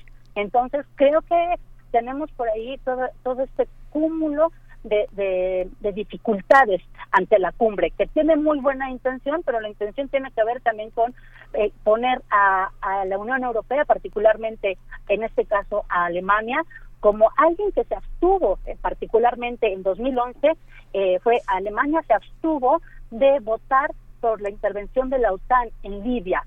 Fue la única que se quedó, digamos, al margen. Y digamos que ahora como que su papel busca ser de, de un mediador, ¿no? Como eh, en este proceso. Entonces, es muy interesante la manera en que busca visibilizarse Alemania desde un, digamos, una carta que es el multilateralismo y no dejarle todo a Estados Unidos como ha sido en los casos de Afganistán, Irak y que ahorita pues vuelven a estar en boga. Angela Merkel levantando la mano ahí como árbitro también que se dispone y se despliega en esta mesa. Y tenemos a otro personaje también en esa misma mesa que, que si bien cuando eh, doctora Paulina Berumen eh, nos comenta sobre las partes pues entendemos a estos dos que se disputan, estos dos eh, grupos que se disputan el poder al interior de Libia, pero también forma parte del conflicto la presencia o bueno la historia con, con, Turquía y la presencia de, Erdogan, ¿no? De su presidente. Sí, aquí hay una cuestión bastante clara con respecto a, lo que de por sí tiene eh, Turquía con, con este conflicto que lleva en la parte regional, tanto con Grecia, también con su cuestión de coqueteo con su entrada a la Unión Europea o digamos tener beneficios de, territorialmente o geográficamente eh, eh, estar coqueteando en estas puertas. Y por otro lado también tiene que ver con el hecho de que los pasos, eh, la salida del petróleo de Libia, pues tiene esos canales también.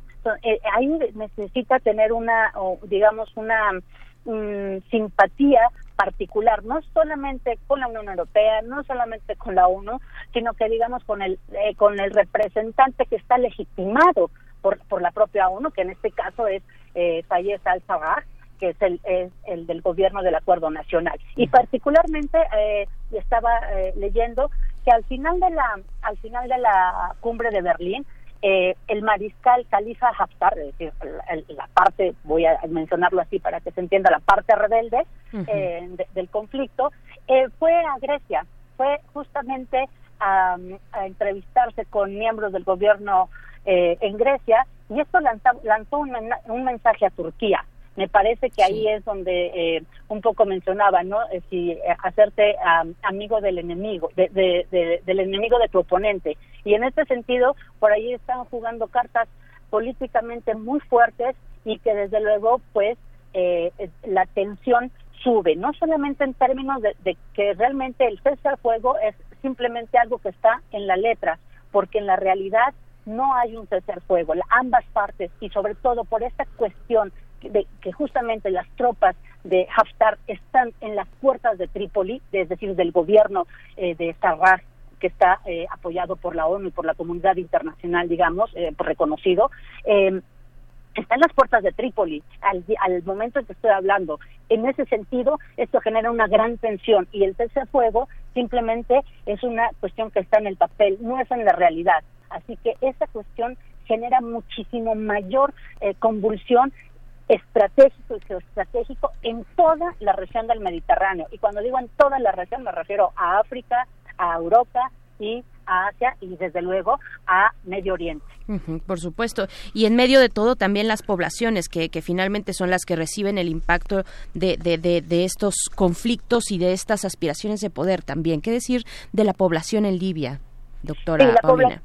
Sí, creo que aquí hay una, un, hay un evento además que yo quiero añadir a, a, a la de ya de por sí eh, complicada situación del día a día eh, en las poblaciones, sobre todo en donde van pasando las milicias, en donde se van enfrentando las diferentes milicias y eh, justamente eh, también decir que estos encuentros, por eh, digamos que hay una hay un, una cuestión muy particular. Ambos eh, ambas partes, digamos, eh, visibles políticamente hablando por el control de Libia, tanto Haftar como Sarraj, ambos se sientan legitimados. La legitimidad de Haftar está en lo que ha ido ganando terreno, porque tiene, tiene un lema particular Haftar, y es, eso le ha valido mucho entre la población, y es que él quiere exterminar a todos los movimientos islamistas yihadistas de Libia.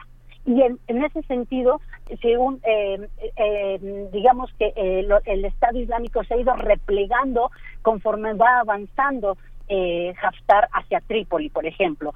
Y eso ha hecho que justamente vaya ganando ciert, eh, digamos cierto reconocimiento de la población, no sin, no sin ello, por lo que va de por medio todo lo que implica estar en medio de un, de un conflicto día a día y de enfrentarse a diferentes milicias, porque no es solamente dos poderes, son diferentes milicias que se pueden enfrentar entre sí y que pueden irse adhiriendo a los diferentes frentes.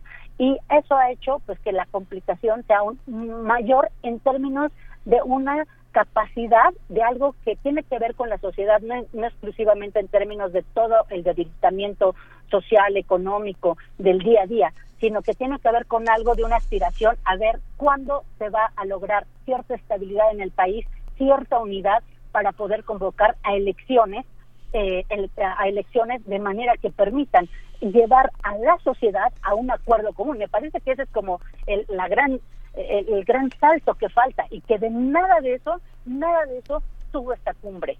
Que ese es un gran defecto de la cumbre desde mi punto de vista, porque justamente esa parte de lo social, cómo transitar a esa participación, por ahora no es posible. Si bien dicen los, eh, digamos, estos eh, personajes de la cumbre que la solución no es militar, pues por ahora tampoco es política, porque uh -huh. no hay una, no hay un consenso de nada por ahora. Y eso pues lleva a un arrastre social en todos los sentidos, además de, ya doloroso, la dolorosa situación de vivir en un eh, eh, enfrentamiento de, eh, eh digamos, de, fuego contra fuego. Y que no se hace por decreto. no se hace por decreto esta cuestión de lo social que usted dice. Pues le, agradecemos muchísimo, doctora Paulina Berumen, esta, esta visión tan completa sobre un conflicto que se viene, se viene conversando, se viene discutiendo, está en la prensa internacional, pero pues falta esa interrelación de múltiples factores de esta Europa que se sigue repartiendo un mundo que, que, que desconoce y que solo conoce a partir de sus propios intereses políticos y económicos. Claro, y quiero, eh, para despedirme, nada más quiero mencionar un punto que ya no da tiempo, pero que, lo, que no quiero dejarlo de, señalar. También el hecho de exportar gente, eh, humanos a otros conflictos, como es el caso de lo que ha hecho Turquía, exportando gente de, de Siria para que combatan en el frente de, de Sarraj. Me parece que esas permisiones de parte de la ONU, de parte de, de, de derechos humanos internacional, de parte de la propia comunidad de, la Unión Europea que enarbola la democracia, me parece que es algo a seguir. Y lo mismo pasa con Haftar, eh, eh, también, eh, digamos, importando desde el sur de, Libia, de, países vecinos africanos, importando gente para involucrarlos en este conflicto. desde luego, podremos pensar que es un, básicamente como un trabajo, pero el, pensar que eso también tiene una violación a, su dignidad y a los derechos humanos y no quería dejar de mencionarlo. Mm, sin duda, es, es completamente relevante, doctora Paulina Berumen. Pues agradecemos mucho esta conversación y pues estaremos atentos, eh, atentas a esta parte del mundo, a este conflicto y a los movimientos que están también detrás de pues esas voluntades eh, políticas de, de, personajes como estos que intervinieron en la cumbre de Libia con un alto al fuego, bueno, por lo menos como eslogan eh, al frente y con muchas otras cuestiones por detrás. Muchísimas gracias, doctora. Un placer, que tengan muy buen día. Igualmente, doctora Paulina Berumen, internacionalista, especialista en temas políticos y de política pública sobre África. Vamos a ir con música, vamos a escuchar de Ahmed Fakrun Nisjan.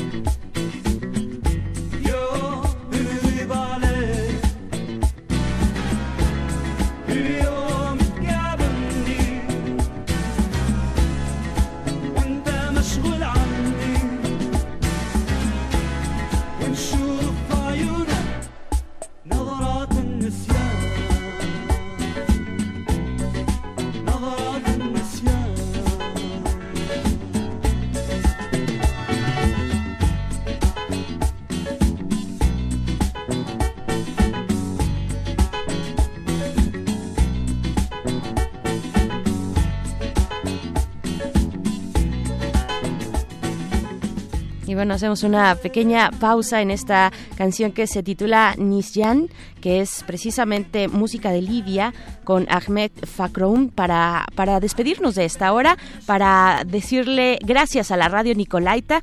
También volvemos con ustedes el día de mañana a partir de las 8 de la mañana. Mientras tanto, seguimos en el 96.1 de FM en www.radio.unam.mx y vamos al corte de la hora, volvemos después de este. نظرات النسيان.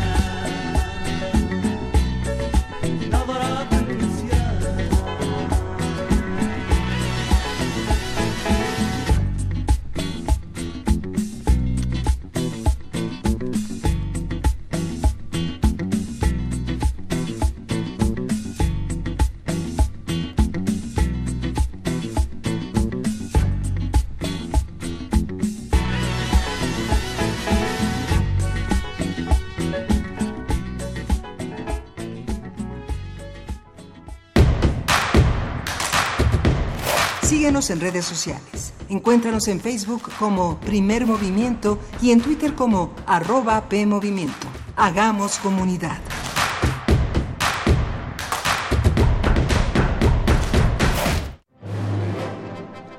Imagina cuántos intérpretes han dejado el alma frente a estos reflectores. ¿Cuántas veces recorrieron las páginas de sus más de 9.000 partituras?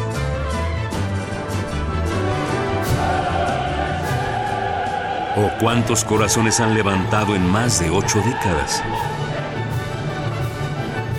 Eso es experiencia sonora. Orquesta Filarmónica de la UNAM, domingos a las 12 del día por el 96.1 de FM. Radio UNAM, experiencia sonora.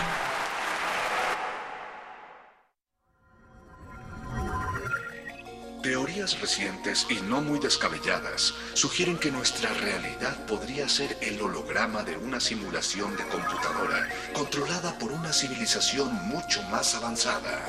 De ser el caso, comprender la tecnología es comprender la totalidad de nuestra existencia. Resistor. Esto es una señal. Jueves, 20 horas, por resistencia modulada.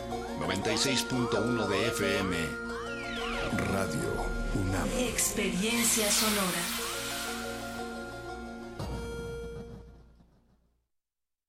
Mi INE está hecha de confianza. Como organismo autónomo, el INE protege mis datos personales. Mi INE está hecha de participación. Con ella elijo a quien va a gobernar. Mi INE está hecha de mis sueños, mis logros, mi historia. Mi INE es lo que soy. Yo me identifico con la democracia. Para participar, checa la vigencia de tu INE y manténla actualizada. Infórmate en INE.mx. Contamos todas, contamos todos. INE. Es normal reírte de la nada. Es normal sentirte sin energía. Es normal querer jugar todo el día. Es normal sentirte triste sin razón. Es normal enojarte con tus amigos o con tus papás. Pero también es normal sentirte feliz, jugar con quien tú prefieras y a lo que a ti te gusta. Disfrutar de videojuegos, pero también de tu imaginación. Es normal ser tú, único. Así que escúchate, siente quién eres y disfrútalo. No necesitas nada más. Nada. Juntos por la paz. Extra, extra, música nueva. En voz de sus creadores y sus intérpretes. Extra, extra. Testimonio de oídas. Música nueva En voz de sus creadores. en voz de sus intérpretes. Martes y jueves a la 1 a.m. o en su retransmisión los sábados y domingos también a la 1 a.m.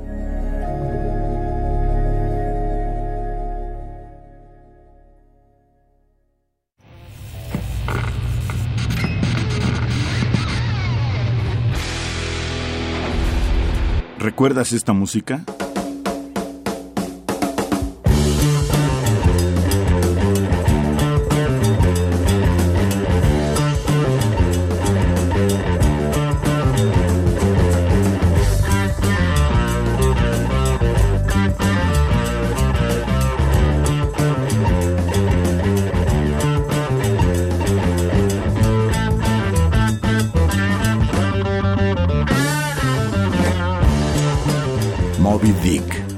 Zeppelin, 1969. La revolución de la cultura juvenil cuando el rock dominaba el mundo. Todos los viernes a las 18.45 horas por esta frecuencia. 96.1 de FM. Radio UNAM, Experiencia Sonora.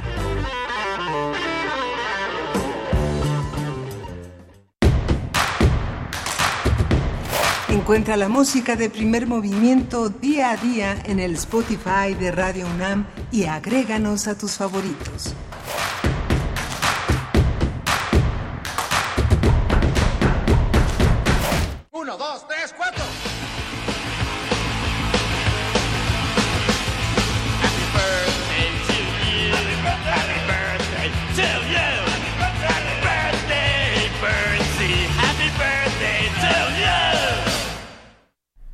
Y esas, esas mañanitas al ritmo de, de Ramones, los Ramones, son para una persona muy importante en este programa.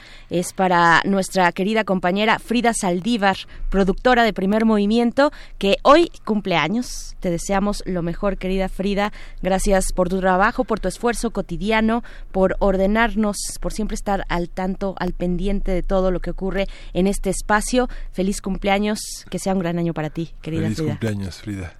Pues bueno, así así iniciamos con estas mañanitas y con The Ramones para despertar. Si es que aún no lo han hecho, eh, en esta mañana fría, que si no tienen a qué salir eh, y, y desplazarse y salir de casa, no lo hagan. Quédense, quédense ahí eh, en, en su hogar calientitos porque sí está pegando el frío, está nublado, ya va un poquito acomodándose la temperatura, pero sí eh, se ve nublada eh, en esta Ciudad de México. Y pues bueno, iniciamos nuestra tercera hora de transmisión. Miguel Ángel Quemain, ¿cómo estás? Hola, Cacho, buenos días. Eh, este, desde las 7 de la mañana tuvimos eh, un- una, una palabra que ha circulado a lo largo de todas las intervenciones, que es la ONU. La ONU que está enmarcada en su 75 aniversario y que qué papel juega México alrededor de estas conmemoraciones, cuál es la agenda de México en la Organización de las Naciones Unidas para 2020. Eso lo va a responder cuando termine el primer movimiento a las eh, 10:15 de la mañana. Entrará este en la frecuencia de AM, una entrevista que eh, parte de las actividades del Instituto Matías Romero ha hecho para este representante, Juan Ramón de la Fuente, es rector de la UNAM, representante permanente de México en la ONU, va a hablar sobre los aspectos de la agenda mexicana en esta en esta organización eh, de las Naciones Unidas. Vamos a, a escucharlo con atención porque justamente está eslabona gran parte de todas estas intervenciones que diversos especialistas han hecho desde la mañana de hoy hasta la hora pasada aquí en Primer Movimiento. Berenice. Así es, a partir del 75 aniversario de este organismo de la ONU, pues tendremos, eh, Radio UNAM tiene programada esta, la transmisión de esta entrevista con Juan Ramón de la Fuente, como ya lo comentas, para hablar de la agenda multilateral de México ante la ONU, pues bueno, sus temas relevantes. Eh, les invitamos a escuchar 10.15 de la mañana aquí en el 96.1 de FM. Y dicho esto, también, bueno, muchos comentarios sobre nuestras eh, conversaciones, las conversaciones que hemos tenido a lo largo de esta mañana. El doctor Lorenzo Meyer, pues puso ahí, eh, abrió el tema del avión presidencial, que, que bueno, ya en nuestra audiencia ya han estado participando sobre algunas ideas de qué hacer, qué hacer con esta herencia maldita, eh, con esta herencia onerosa de lo que significó la digo significó y lo digo así en pasado porque si hay algo que ha representado a este gobierno actual es precisamente la austeridad y alejarse y señalar esos esos vicios esos vicios extravagantes eh, de, de- de un dispendio total eh, que, que tuvimos en administraciones pasadas. Pues bueno ahí está lo que nos comentaba el doctor Lorenzo Meyer y pues bueno también por acá en redes sociales nos a mí particularmente bueno nos dicen primer movimiento mm, se queja de la música nos dice Mexley por acá eh, dice pésima música eh, y que no le gusta el programa especialmente mi participación y dice que mis juicios de valor por ejemplo con los gases lacrimógenos. Es que mm, al inicio los pongo un poquito en contexto al inicio eh, arrancábamos con por supuesto una revisión al tema de la caravana migrante que se encuentra pues ahorita en una tensión muy importante en el sur de nuestro país. Eh, y pues bueno yo el comentario exacto que hacía y casi literalmente decía que eh, a diferencia de gobiernos pasados o administraciones pasadas pues que llegaban a, lo dije así a reventar a reventar estas eh, pues distintas en distintos momentos no tenemos ahí las cifras de desde desapariciones extrajudiciales que son aquellas realizadas por agentes del Estado hasta pues los altos niveles de tortura en fin todo un conjunto de acciones mm, perversas que se dieron eh, cuenta que se que se que se documentaron pues durante las administraciones pasadas ponía yo un pequeño contraste un contraste eh, sobre eso diciendo bueno aquí sí efectivamente se usaron gases lacrimógenos el día de ayer se aventó alguna piedra para evitar el paso de estas personas. Y, y bueno esto con el afán de señalar que efectivamente el gobierno me parece y esta es una opinión personal el gobierno de México pues no le ha dado esta administración el tratamiento eh, más adecuado. Creo que se le, se, le ha ido en muchos momentos de las manos entre, entre la presión que se tiene por parte de los Estados Unidos, de Donald Trump, recordemos la amenaza arancelaria del año del año pasado eh, con este acuerdo que, que, finalmente terminó en este acuerdo para frenar la migración, pues bueno, cosa que no le corresponde además a la Secretaría de Relaciones Exteriores eh, manejar tampoco a la Secretaría de Seguridad Pública y, Protección Ciudadana, tampoco les corresponde eh, el tratamiento de la cuestión migratoria, porque, porque, bueno, hay que tenerlo claro, migrar no es un crimen, no es un delito, así es que no tendría que estar involucrada las fuerzas del orden en ese sentido, pero efectivamente el gobierno mexicano pues se encuentra en este gran atolladero donde eh, día con día pues se, se vulneran más aún las condiciones de estas personas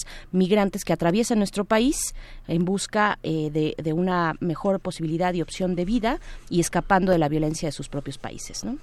Pues sí. Pues bueno, ahí está, este Mesli, una, una cuestión, ahí poner el ángulo de lo que comentábamos muy al inicio y tendremos, después de la poesía necesaria que se acerca en unos momentos más, nuestra mesa del día. Vamos a conversar con Bernardo Barranco, quien es maestro en Sociología del Catolicismo Contemporáneo por la Escuela de Altos Estudios en Ciencias Sociales de París. Con él conversaremos sobre pues bueno, eh, tantos temas que decir acerca de los legionarios de Cristo y en general también de una publicación, de una publicación que Bernardo Barranco eh, y Roberto Balancarte pues eh, publicaron, salió hace poco recientemente, lanzaron este libro Andrés Manuel López Obrador y la religión, el Estado laico bajo amenaza, eh, editado por Grijalvo. Lo estaremos eh, conversando en unos momentos más con ellos, Miguel Ángel. Sí, y pues ya está lista la poesía necesaria. Vamos hacia ella. Primer movimiento. Hacemos comunidad. Es hora de poesía necesaria. Hoy vamos a leer una, voy a leer una poesía de un fragmento del poemario de Hernán Bravo Varela que se titula La documentación de los procesos. Uno se refiere normalmente a, a, la documentación de los procesos, a los que tienen que ver con las artes plásticas, las piezas que se originan bajo el principio de documentación de los procesos, eh, obliga a, a, dar cuenta de cómo, cómo se hay esa relación entre el objeto y su creador, pero la documentación de los procesos Nexus que documenta la poesía, ¿cuáles son? Dice Hernán eh, Bravo Varela, fuimos perdiendo el orden, nos avisa de una de las voces que toman, de la, toman la palabra en este volumen que está elaborado con múltiples voces. Hernán Bravo Varela es originario de la Ciudad de México, nació en 1979, ha sido, es un autor multipremiado, es un gran traductor y bueno, le vamos a acompañar con uno de los pianos más jóvenes de la Europa del Este, eh, este joven eh, que, se llama eh, Horvath, Benedict Horvath, que participó en los 100 años de este, de este gran homenaje que le hicieron en Suiza Bernstein eh, en su 100 y bueno, es uno de los grandes intérpretes de Hanashek y de Bartok y de Kurtag y ahora vamos a interpretar las danzas rumanas eh, de Bela Bartok, la danza número 42. Eh, dice así Hernán Bravo Varela. Entre sombras te impulsas hacia adelante, te levantas, te caes, ejecutas piruetas, extiendes los brazos y aguardas la siguiente línea para incorporar otros movimientos. Tu cuerpo se hace, se hace entender con el virtuosismo de sus extremidades. Va por su lado, perdiéndose en la totalidad confusa. Tú, sin embargo, insistes en disipar la niebla de los músculos, en comunicarte, en doblar las articulaciones hasta prender una luz fluorescente. Al final, todavía entre sombras, tu cuerpo hace una reverencia estática, se insubordina, se reagrupa, muestra las manchas de tu plexo, se escucha sin interferencias, se difumina. El problema de la danza contemporánea es su expresividad.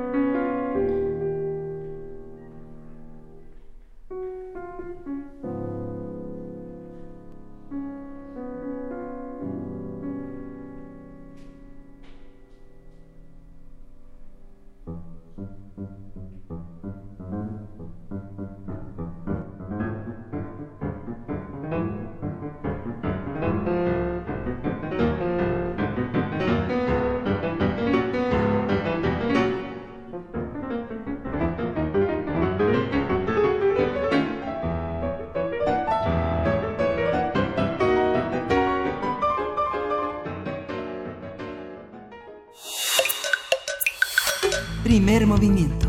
Hacemos comunidad. La mesa del día.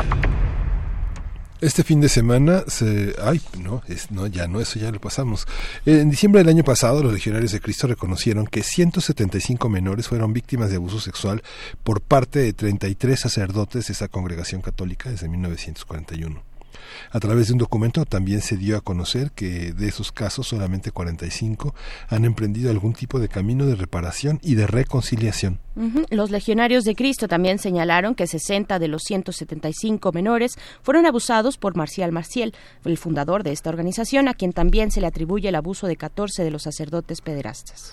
Días antes, Alfonso G. Miranda Guardiola, obispo auxiliar de Monterrey y secretario general de la Conferencia del Episcopado Mexicano, criticó a esa congregación por el ocultamiento de un caso reciente, el del sacerdote Fernando Martínez, que fue acusado por cometer abusos sexuales contra niñas de un colegio privado de Cancún en Quintana Roo en la década de los años 90. En un documento, el también coordinador general del Consejo Nacional de Protección de Menores de la conferencia pidió a las autoridades de procuración e impartición de justicia que investiguen y deslinden las responsabilidades correspondientes por acción, pero también por omisión.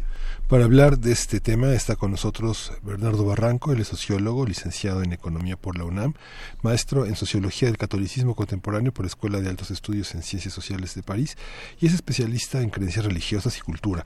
Ha sido consejero electoral del Instituto Electoral del Estado de México.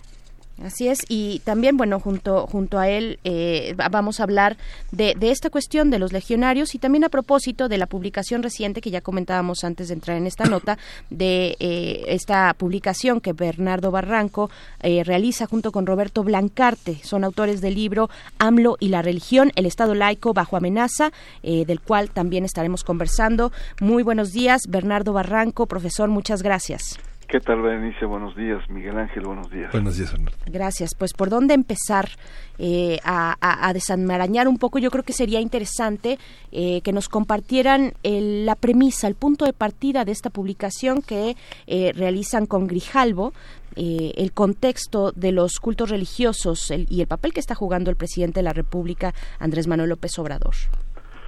Eh, bueno, pues es una, es una publicación, es un libro con Roberto Blancarte, que es uno de los más destacados académicos en materia del análisis político de las religiones en México, y juntos hicimos eh, dos ensayos eh, diferentes eh, con, con, con, temas, digamos, concertados sobre el, una preocupación común que es el que el presidente Andrés Manuel López Obrador y la Cuarta Transformación están haciendo de la religión, es decir, están haciendo de la religión un activo político, eh, pues una larga tradición de laicidad en el Estado mexicano, sobre todo lo referente a la separación entre la Iglesia y el Estado. Entonces el libro pues habla sobre la constitución moral, sobre la distribución de la cartilla moral, habla sobre eh, los vínculos privilegiados que ha desarrollado el, el presidente con eh, grupos evangélicos, el ascenso de estos grupos evangélicos pentecostales en América Latina, eh, en fin, yo creo que el lector va a encontrar un análisis muy completo, un, una investigación seria sobre esta relación muy actual, muy vigente entre lo religioso y el poder, entre la dimensión de las creencias y la dimensión de las políticas públicas. Entonces, eh, pues es, es, eh, es una aportación que, que creo que va a ser muy interesante para la gente que lea el libro. Sí, fíjate que comentábamos fuera del aire, Bernice yo, que eh, es un libro que se publica comercialmente, eh, que es distinto de las publicaciones que ha tenido justamente Roberto Blancarte, que son de orden académico, tal vez conocidas por un público académico, y que el libro tiene un enorme mérito de que contextualiza permanentemente todo lo que tenemos que saber eh, en los procesos eh, sociales y políticos mexicanos sobre laicidad, sobre separación entre la Iglesia y el Estado que hace muy interesante para un público más, más amplio, un público que puede leer en, en, en cualquier parte un libro como este. Pero hay una pregunta en la que los dos coinciden, que es una, una ética o una moral de gobierno. ¿Cuál es la diferencia entre tener una ética y tener una, una moral como un orden de gobierno, que es el significado de tener una perspectiva electoral o tener una perspectiva personal? Eh, pues sí, es muy importante hacer la distinción porque moral eh, es el conjunto de valores que están acumulados en una sociedad, es decir, es una especie como de sociología de las costumbres, aquellas cosas que forman parte de los hábitos de una cultura. Este sería el ámbito de la moral. En cambio, el, el, el, ámbito de la ética va más con lo que Aristóteles llamaba este hombre ratio de la, de la polis, es decir, este conjunto de, de, valores ideales que conforman a, a la sociedad. Entonces, eh, la, la, ética es el campo de, de los principios que rigen, que actualizan que perfeccionan la sociedad, como por ejemplo los valores democráticos, por así decirlo, o valores laicos, mientras que la moral está ubicado con los valores que están asentados, que son sedimento de la sociedad y que por lo tanto sí tienen, eh, hay diferencias notables. Entonces cuando se habla de una constitución moral, es como esta añoranza de reafirmar aquellos valores de un pueblo bueno, que generalmente Roberto es muy crítico eh, sobre, sobre este tema, es más bien la añoranza de ese México oído, incluso la cartilla moral hecha por Alfonso Reyes data de los años 40, de ese tránsito de ese México que ya no existe, de ese México eh, bubólico de tránsito de lo rural a lo urbano,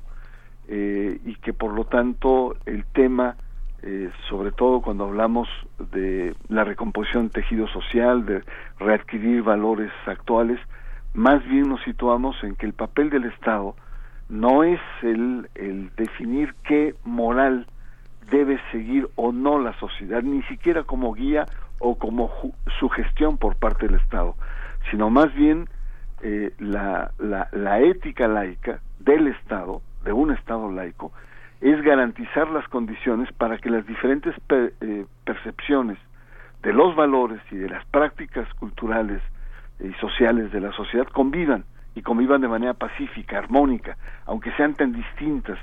Entonces el, el rol del Estado no es hacer constituciones morales, eh, sino eh, construir un, una, una cultura de diálogo, de pluralidad, que eso sí compete al Estado laico. profesor Bernardo Barranco, también, bueno, e, ese, ese como el papel del Estado, y, remitiéndonos, situando en este mismo dilema eh, ahora a la persona en cuestión, que finalmente es el presidente de la República, la proyección de un hombre de Estado, donde, bueno, creo que podemos coincidir y se, y se maneja también en el libro eh, esta evidente, eh, pues, identidad religiosa nebulosa, ¿no? no es, es, un poco un misterio, lo dicen aquí, eh, la identidad religiosa del presidente Andrés Manuel, porque en algunos momentos, bueno, siempre ha sido eh, su discurso, dentro de su discurso, la figura de Juárez, pues ha ido y venido, eh, es, es, juarista, pero también refleja y expresa constantemente valores cristianos, ¿no? ¿Cómo, ¿Cómo hacer también esta dicotomía que se presenta en el libro, en algún momento, en el, en el segundo capítulo de la, de la parte que está a cargo eh, de, de, ti, Bernardo Barranco, eh, Homo religiosus o animal político, ahora que también hablábamos de Aristóteles? Así es. Bueno, ahí Roberto y yo tenemos diferencias complementarias, déjame explicar. Primero, la fe de un presidente o de cualquier actor público es un asunto privado o sea, no nos debería interesar en qué cree o en qué no cree el presidente en materia religiosa. Sin embargo, él mismo ha colocado su fe, sus principios, eh, en la palestra pública. Eh, y por lo tanto, todas estas dudas, sospechas, etcétera, han hecho que la fe del presidente sea ya un asunto de Estado. Esta es una de las paradojas que él mismo ha provocado. Eh, él se dice cristiano en sentido amplio. Él se dice un seguidor de Cristo, eh, sobre todo de ese Cristo liberador, que opta por los pobres, opta por su liberación y por ello mismo es perseguido, un Cristo justiciero, podríamos decir. Sin embargo, los em, evangélicos, eh, sobre todo pentecostales, dicen que es, es un cristiano evangélico porque ora con ellos, ha estado incluso Arturo Farela, eh, presume que ha estado varias veces orando en Palacio Nacional con el presidente Andrés Manuel López Obrador. Pero eh, los evangélicos sospechan o dudan cuando el presidente declara que lleva en su cartera eh, la Virgen de Guadalupe, mm. cuando le pone a su movimiento Morena en clara alusión a la Virgen, cuando inicia su campaña y funda su partido precisamente el 12 de diciembre. Entonces los católicos dicen, pues no es un no es un evangélico, es realmente un católico, ¿no? Pero tanto católicos como evangélicos eh, se sorprenden al ver al presidente en actos chamánicos, en, eh, en, em, en ceremonias mesoamericanas como la que ocurrió, digamos la más visible, ha habido otras en sus giras, pero la más visible fue cuando sale de Palacio Nacional investido como presidente y realiza limpias personales, pero también del país en la plancha del Zócalo, teniendo a la catedral como un testigo mudo en aquel entonces. Entonces, eh, eh, pues muchos analistas plantean pues que es una especie de New Age, una especie de, de cóctel religioso, una especie de licuado espiritual que hay un poco de todo, ¿no? Como hay tendencias. Y yo ahí lo que lo que discrepo es que más que un homus religiosus eh, en sentido aristotélico Andrés Manuel López Obrador es un animal político es un animal racional de la polis que utiliza o usa la religión eh, dependiendo de, de, ciertas circunstancias eh, como este, como un activo de identificación con este pueblo profundamente religioso, que reconoce los valores religiosos. Entonces, eh, pues bueno, ahí está, ahí están como diferentes percepciones, acentos, porque como señalaba al principio de esta, de esta respuesta, el, el tema de en quién cree el presidente se ha convertido ya en un asunto de Estado. Sí, él es un hombre que está calificado en el libro como un hombre conservador que se opone al aborto, al matrimonio igualitario e incluso al divorcio. Citan como uno de los frutos podridos del periodo neoliberal. Esta parte personal tiene, tiene una eh, consecuencia en los proyectos políticos diversos del país. ¿Cómo, cómo lo personal eh, puede quedarse atrás cuando justamente lo personal es lo anecdótico, son las opiniones durante las conferencias mañaneras y en las participaciones de su discurso político, Bernardo. ¿Cómo, cómo sí, esto es lo que debería primar. Y esto precisamente que señalas, esa es la actitud laica de un gobernante.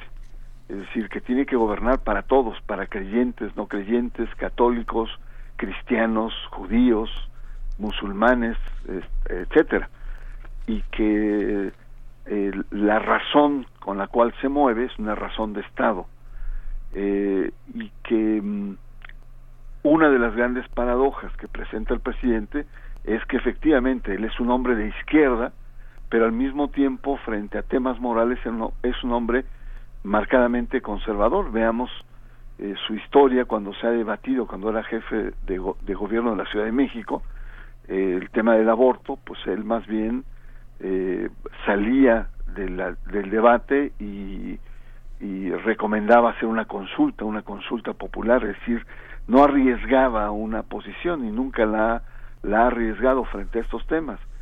Entonces, efectivamente, ahí tenemos eh, un, presidente con, con, con, una nueva paradoja, al tiempo que, que reivindica Juárez, el presidente eh, eh y, un presidente de izquierda, que reivindica el liberalismo de Juárez, eh, está, eh, digamos, en contraste con posturas que queramos o no sí inciden en políticas públicas. Entonces, es ahí donde el, Estado tiene que ir más allá de las personas, tiene que ir más allá de los personajes, no, no quedarse atrapado, porque la responsabilidad de cualquier funcionario, no solamente del presidente, es hacer valer y respetar la ley que está en la Constitución claro, y cómo, cómo verlo también en esta, de nuevo, en estos puntos encontrados, en esta dicotomía eh, entre el hombre político o el hombre religioso. Eh, finalmente él no se escapa de sus circunstancias. AMLO también es, es AMLO y sus circunstancias, ¿no? Como lo somos todos. Y en México hay una circunstancia y un, y un contexto muy particular donde hay una ruptura profunda del tejido social que ha venido a, a través y a partir de la violencia. Esta sociedad necesita reconciliar se lo sabemos, esta sociedad necesita de paz y, y, cuando el presidente menciona, eh, hace mención constante sobre el bienestar del alma, pues bueno, hay ahí también un, eh, digamos, hace un enlace, eh, encadena una serie de circunstancias entre una cuestión de, un, de una sociedad muy dolida, eh, con muchas pérdidas, y también con lo que puede proveer el Estado, el bienestar, ¿no?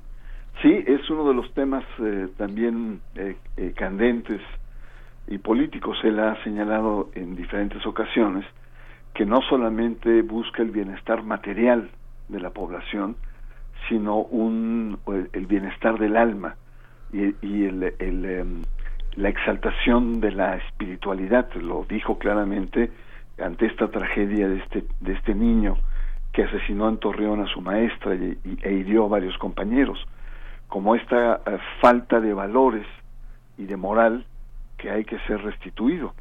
Y él, desde la campaña, a, su diagnóstico es ese, es el tejido social que ha llegado a un nivel de descomposición tal que prima la, la, la crueldad y, y, la ruptura de los valores tradicionales de ese pueblo bueno, eh, y fruto, y el diagnóstico lo ha, lo ha dicho en diferentes ocasiones, pues de la corrupción, la impunidad, la violencia, la inseguridad, ¿no? y la falta de oportunidades sobre todo entre los jóvenes. Entonces, en ese sentido, eh, el presidente lo que lo que plantea es el, el, restituir a ese tejido social y por ello invocan las iglesias, las iglesias, la religión, la espiritualidad como eh, instrumentos que pueden coadyuvar para la reconstrucción del tejido social. Mm. Eh, eh, uno podría estar de acuerdo en el diagnóstico, pero nosotros, o el lector va a encontrar en el libro, pues eh, serios cuestionamientos a la convocatoria de las iglesias. Eh, es decir, las iglesias eh, pueden hacer su trabajo en la medida que, que le competen, que el, el, trabajo del alma, de la espiritualidad, es su finalidad, pero el riesgo mayor es cuando las iglesias intervienen en políticas públicas, o parten, o apoyan, o son parte de las políticas públicas ahí hay riesgos muy importantes que me gustaría retomar. Pero otro elemento importante también es que las iglesias también son parte de esta crisis eh, de valores. Y si no, veamos los, los, los eh, titulares de los periódicos, los legionarios de Cristo, eh, las luchas que existen entre los papas por eh, temas de, de, poder al interior del Vaticano, la pederastia a nivel global, eh, lavado de dinero, asociación delictuosa, eh, eh, abusos, es decir, no, y no solamente es de la Iglesia Católica, hay otras iglesias que están involucradas.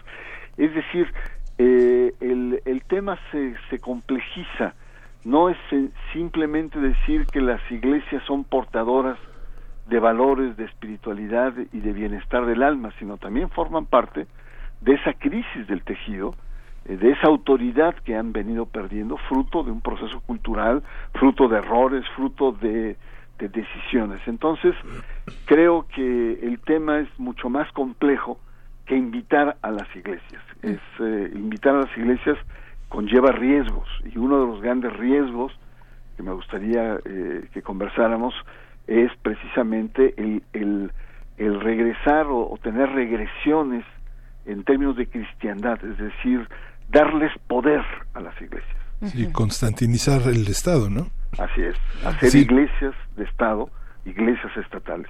Sí, pues sí, continúa, Bernardo, con ese desarrollo y esa reflexión. Y, que también, bueno, solo eh, apuntar que también en esta mesa queremos hablar de eh, la cuestión más específica de los legionarios de Cristo, que, que bueno, nos despertamos en este nuevo año, eh, arrancando la, la, semana, la primera semana, segunda semana de, de, este enero, con, con esta noticia de la investigación que gira en torno a los legionarios de Cristo por delitos financieros.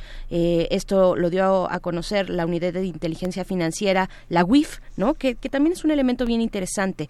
Es eh, lo que está haciendo Santiago Nieto, bueno, más allá de las cuestiones muy puntuales y de la corrupción que hay que perseguir y de lo que hay que desentramar de un pasado reciente de nuestro país, pues también como personaje se muestra interesante, ¿no? Eh, eh, ¿Qué decir de esto? ¿Qué decir también de los legionarios de Cristo en este contexto? Que bueno, ya tienen un saldo de muchos señalamientos muy serios en cuestión, por ejemplo, de abuso de niñas y niños, de adolescentes y, bueno, también ahora la cuestión de los delitos financieros. Claro, Miguel Ángel em, empezó, digamos, la, conversación precisamente haciendo referencia al informe que los legionarios sacaron el año pasado, eh, a fines del año pasado, en donde pues destacan eh, eh, una inmensa cantidad, 175 violaciones fruto de 33 sacerdotes, y entre ellos pues destaca Marcial Maciel, eh, eh, el informe dice que victimó a cerca de 60 menores. Eh, es un informe estadístico, frío en cierto sentido, que busca o, o, pretendía sobre todo, em, digamos, frenar una avalancha de denuncias que ya se venían acumulando sobre todo de eh, violadores de segunda y de tercera generación eh, y víctimas también de segunda y tercera generación. Y al mismo tiempo eh, el tema del secreto pontificio. El Papa también a fin de año denuncia, denunció a motu propio, es decir, por su puño y letra, que deroga el secreto pontificio, sobre todo a las víctimas, en términos de abuso, acoso sexual, porque anteriormente ni siquiera las víctimas podían tener acceso a los archivos que tenía la Iglesia eh, eh, mediante las investigaciones que, que, hacían que hacía la propia Iglesia. Entonces, eh, para frenar o para adelantarse en un manejo de crisis, como lo estamos viendo actualmente, los legionarios muy tramposamente sacan este este documento que a todas luces es insuficiente no el, el, tema simplemente de Maciel que es de los más eh, eh, vistos o, o, lo más lo más eh, visible pues se habla más de 100 niños por lo menos en una vida de, de, muchos años. Em, y esto pues es una coloca a los legionarios nuevamente en el ojo del huracán porque no solamente es una corrupción y una eh, conducta pecaminosa en materia sexual, sino que detrás de esto la figura de, Marcial Maciel era una figura controvertida en la que no solamente era un abusador, eh, sino una persona de doble moral, una persona que tenía eh, una especie de obsesión por el dinero y por la riqueza, una persona que tenía vicios, que utilizaba fuertes cantidades de droga, y tenía una vida disipada, tenía una doble vida, una doble existencia. Y que quieras o no, esto marca eh, una impronta en una organización que en un principio lo defendió a muerte, hay que decir que Marcial Maciel nunca eh, eh, dio la cara o nunca fue juzgado por un solo delito, murió y no solamente murió en la impunidad, sino murió venerado por una institución que lo arropó y cubrió todos sus, pecados, que ahora van saliendo, van saliendo violadores de segunda y de tercera generación, víctimas jóvenes, como está siendo el caso de Ana Luz Salazar y otros contra el padre Martínez en Cancún, eh, denuncias eh, eh, masivas en el cual contradicen la tesis de los legionarios que después de, de no poder frenar las evidencias de su depredador fundador, Marcial Maciel, decían, bueno, pues es una especie de, de, fruta podrida en un árbol frondoso y sano. Y, y hasta lo que estamos viendo es que esa sanidad no existe como tal. Manejos turbios de dinero, eh, las investigaciones de Raúl Olmo sobre eh, las finanzas secretas de los legionarios muestran cómo los legionarios eh, invertían su dinero en paraísos fiscales, invertían en, en, en industrias no santas como sería industrias de guerra, industrias farmacéuticas que incluso producían condones y cosas que prohibían y al mismo tiempo los legionarios tenían institutos de ética empresarial en Roma, es decir, esa serie de contradicciones muy propias de la de Marcial Maciel. Y aterrizando en México, eh, evidentemente la, la denuncia a la cual hace alusión Santiago Nieto, eh, que habla que efectivamente hay denuncias por malos manejos financieros.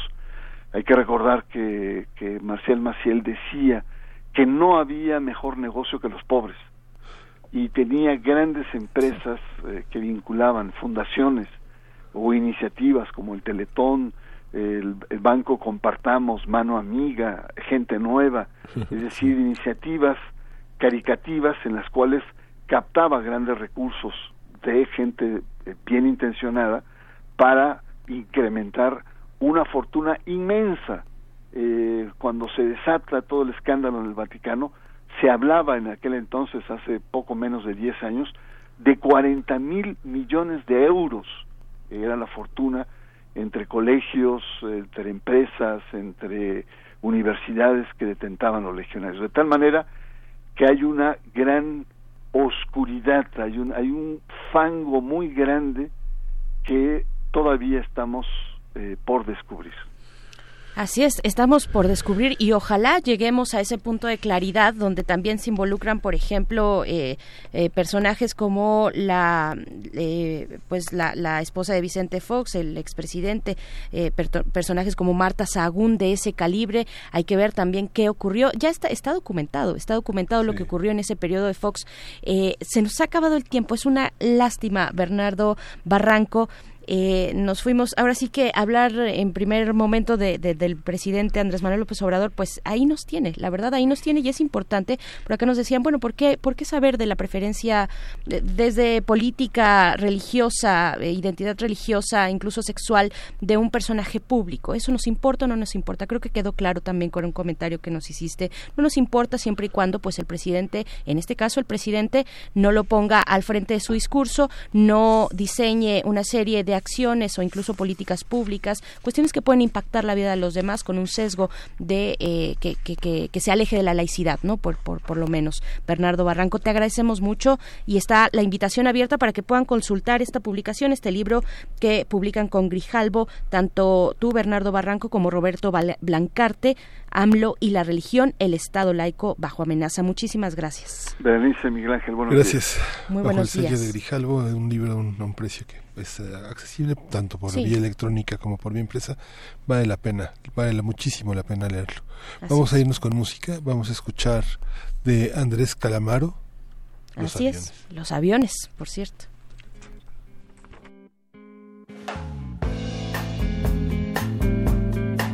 Es tarde, se hizo de día. Menos mal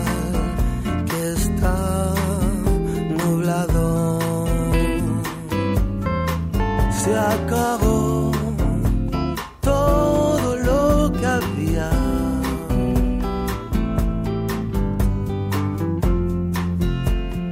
Queda un cigarro mojado. Se acabó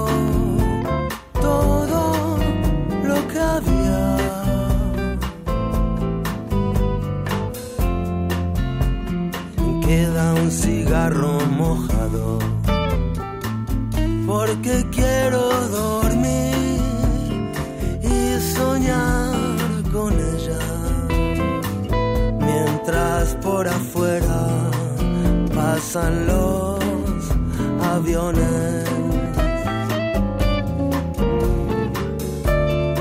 No quiero que se termine.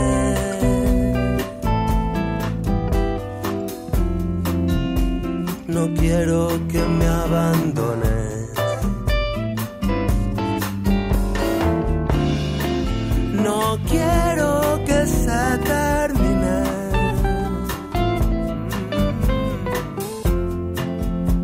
No quiero que me abandones.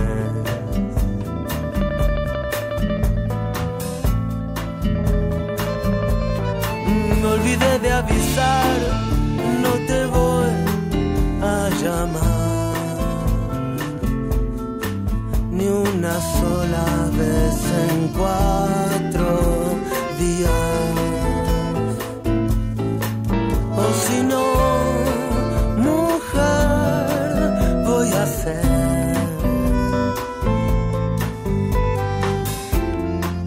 cualquier cosa que me digas. O si no,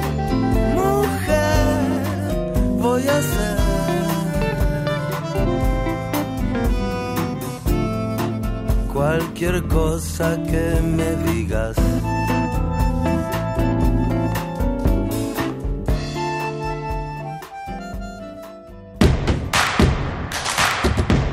Encuentra la música de primer movimiento día a día en el Spotify de Radio UNAM y agréganos a tus favoritos.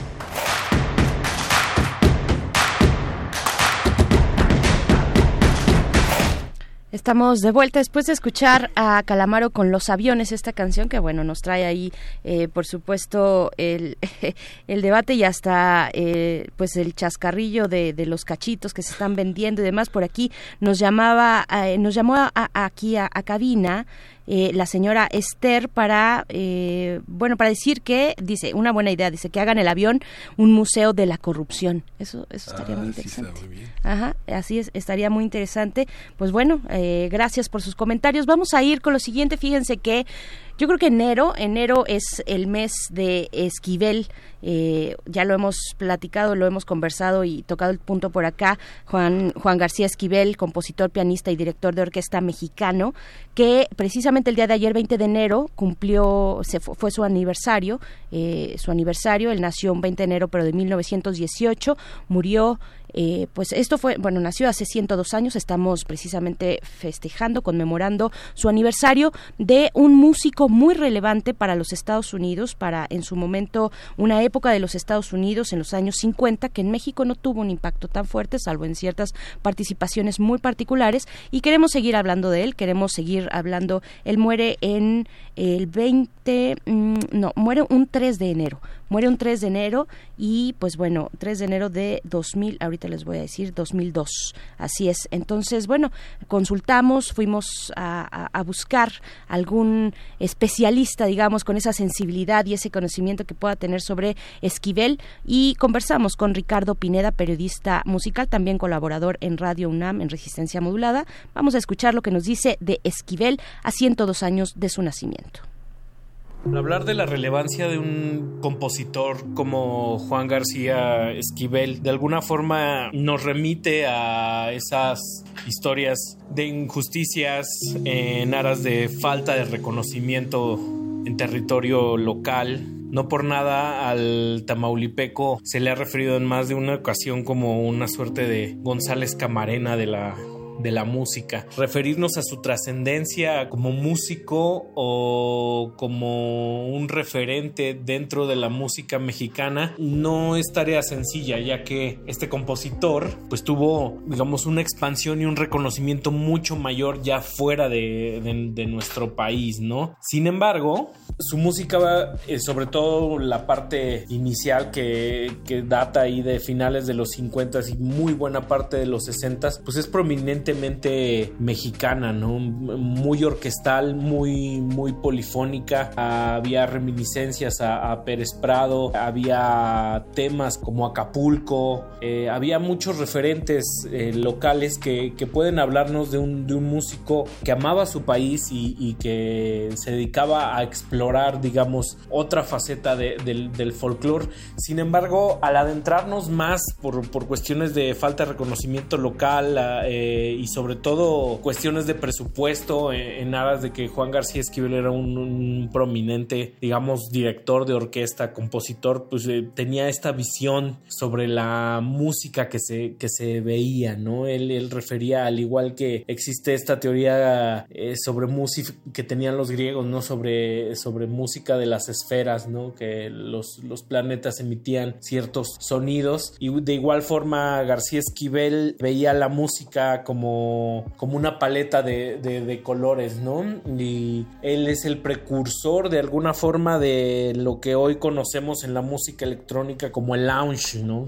Que es esta música como de fondo para tomar un cóctel, que está muy ligada al género chill out. Pues bueno, García Esquivel sienta las bases, ¿no? Con estos ritmos como muy sofisticados, un jazz con tintes bastante pop, sumamente digerible, pero no por ello menos menos complejo, ¿no? De alguna manera era un científico que se imaginaba la música de, formas que nunca nadie más se había imaginado antes. No por nada, pues hay diversos artistas que han referido su, influencia a lo largo del, mundo, ¿no? Y muchas bandas de, culto de, rock alternativo de los 90, sobre todo del space rock o de esto que se tendió a llamar el bubblegum rock alt, eh, como grupo como Stereolab o Electro Lane, pues siempre remiten un poco la herencia de Juan García Esquivel a, su música. Vale mucho la pena adentrarse a su obra. El éxito de Juan García Esquivel se dio sobre todo en una temporada que estuvo viviendo en, Las Vegas y presentaba cada noche su, orquesta. Y sobre todo ya a finales de los 70 pues muchos lo ubicamos por haber musicalizado también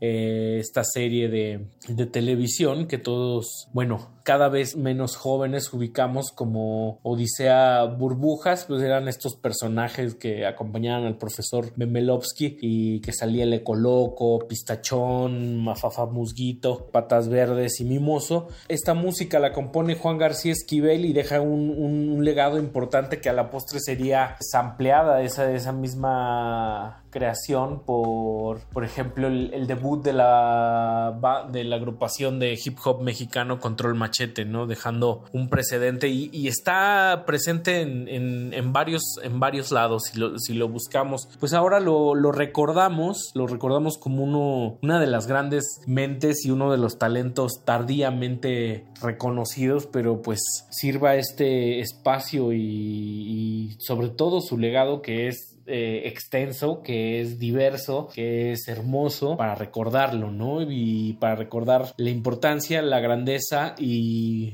pues eso, como los puntos de comunión que existe de un, músico tamaulipeco en un, de un México que, que todavía era como un tanto, digamos, inocente frente a las grandes vanguardias musicales y pues le agarró, le agarró un futurista de alguna manera, Juan García Esquivel. Vale la pena también buscar a aquella mm, entrevista que el músico y periodista Fernando Rivera Calderón llegó a hacer eh, de forma póstuma en, su casa de, de Morelos, a Juan García Esquivel por ahí de 2001-2002, que fue cuando él fallece en, enero del 2012. Esa entrevista es de 2001, donde percibimos un Juan García Esquivel ya entrado en edad, eh, con problemas de salud y en, en un asunto ahí de cuando empiezas a, fallar la, la, salud, también la percepción empieza a, distorsionar. Entonces, hoy ya en la entrevista se nota que Juan García Esquivel estaba queriendo componer, pero oía cosas que luego no iban y una extraña comunicación con su perro Chacho que, lo vuelve de alguna manera un legado muy, muy entrañable. Estamos hablando de un año en el que ya era conocido Juan García Esquivel, eh, ya era reconocida su obra, pero seguía ahí como en el, como en el anonimato, ¿no? Vino, digamos, ese boom local, esa moda vino hasta muchísimo, muchísimo después, aunque a nosotros nos gusta pensar que que su música vive cada que alguien ve una película, no sé, de, de Mauricio Garcés, este, cada, cada vez que uno pide un, martini en, en, algún, algún bar y pues que sirva este recordatorio de, de su grandeza y, y pues vamos a escuchar un tema que escogimos para esta ocasión del disco Esquivel His Piano and His Orchestra. Esto es de 1962. Vamos a escuchar Boulevard de los Sueños Rotos o Boulevard of Broken Dreams. Nada que ver con la, con la canción de, de Joaquín Sabina. Yo soy Ricardo Pineda y están escuchando Radio Nam.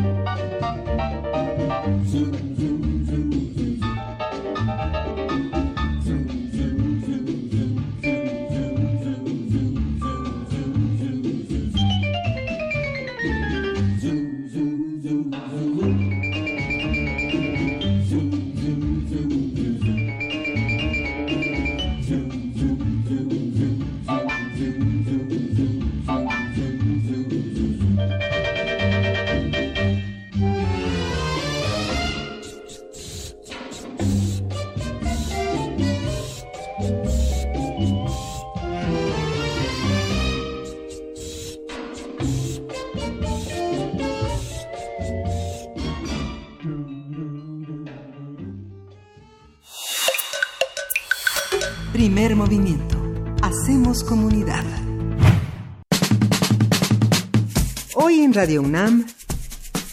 Bien, pues Uriel Gámez nos va a decir precisamente qué vamos a escuchar hoy en Radio UNAM. ¿Cómo estás, Uriel? Hola, Veré, bien, muchas gracias. Hola, Miguel Ángel, buenos Hola, días. Hola a todos allá afuera, ¿cómo están? Pues bien, cuéntanos, por favor, ¿qué vamos a Pues escuchar? rápido, tenemos a las 13 horas aquí en FM 96.1 a Prisma RU con toda la información, ya saben, su noti de confianza de las tardes aquí en Radio UNAM. A las 15.30 horas Habitare, a las 16 horas Derecho a Debate, a las 18 horas, como ya nos lo recomendaba el maestro, el doctor Mauricio en las mañanas Hipócrates 2.0, que hoy van a tratar el tema de la epidemiología hospitalaria.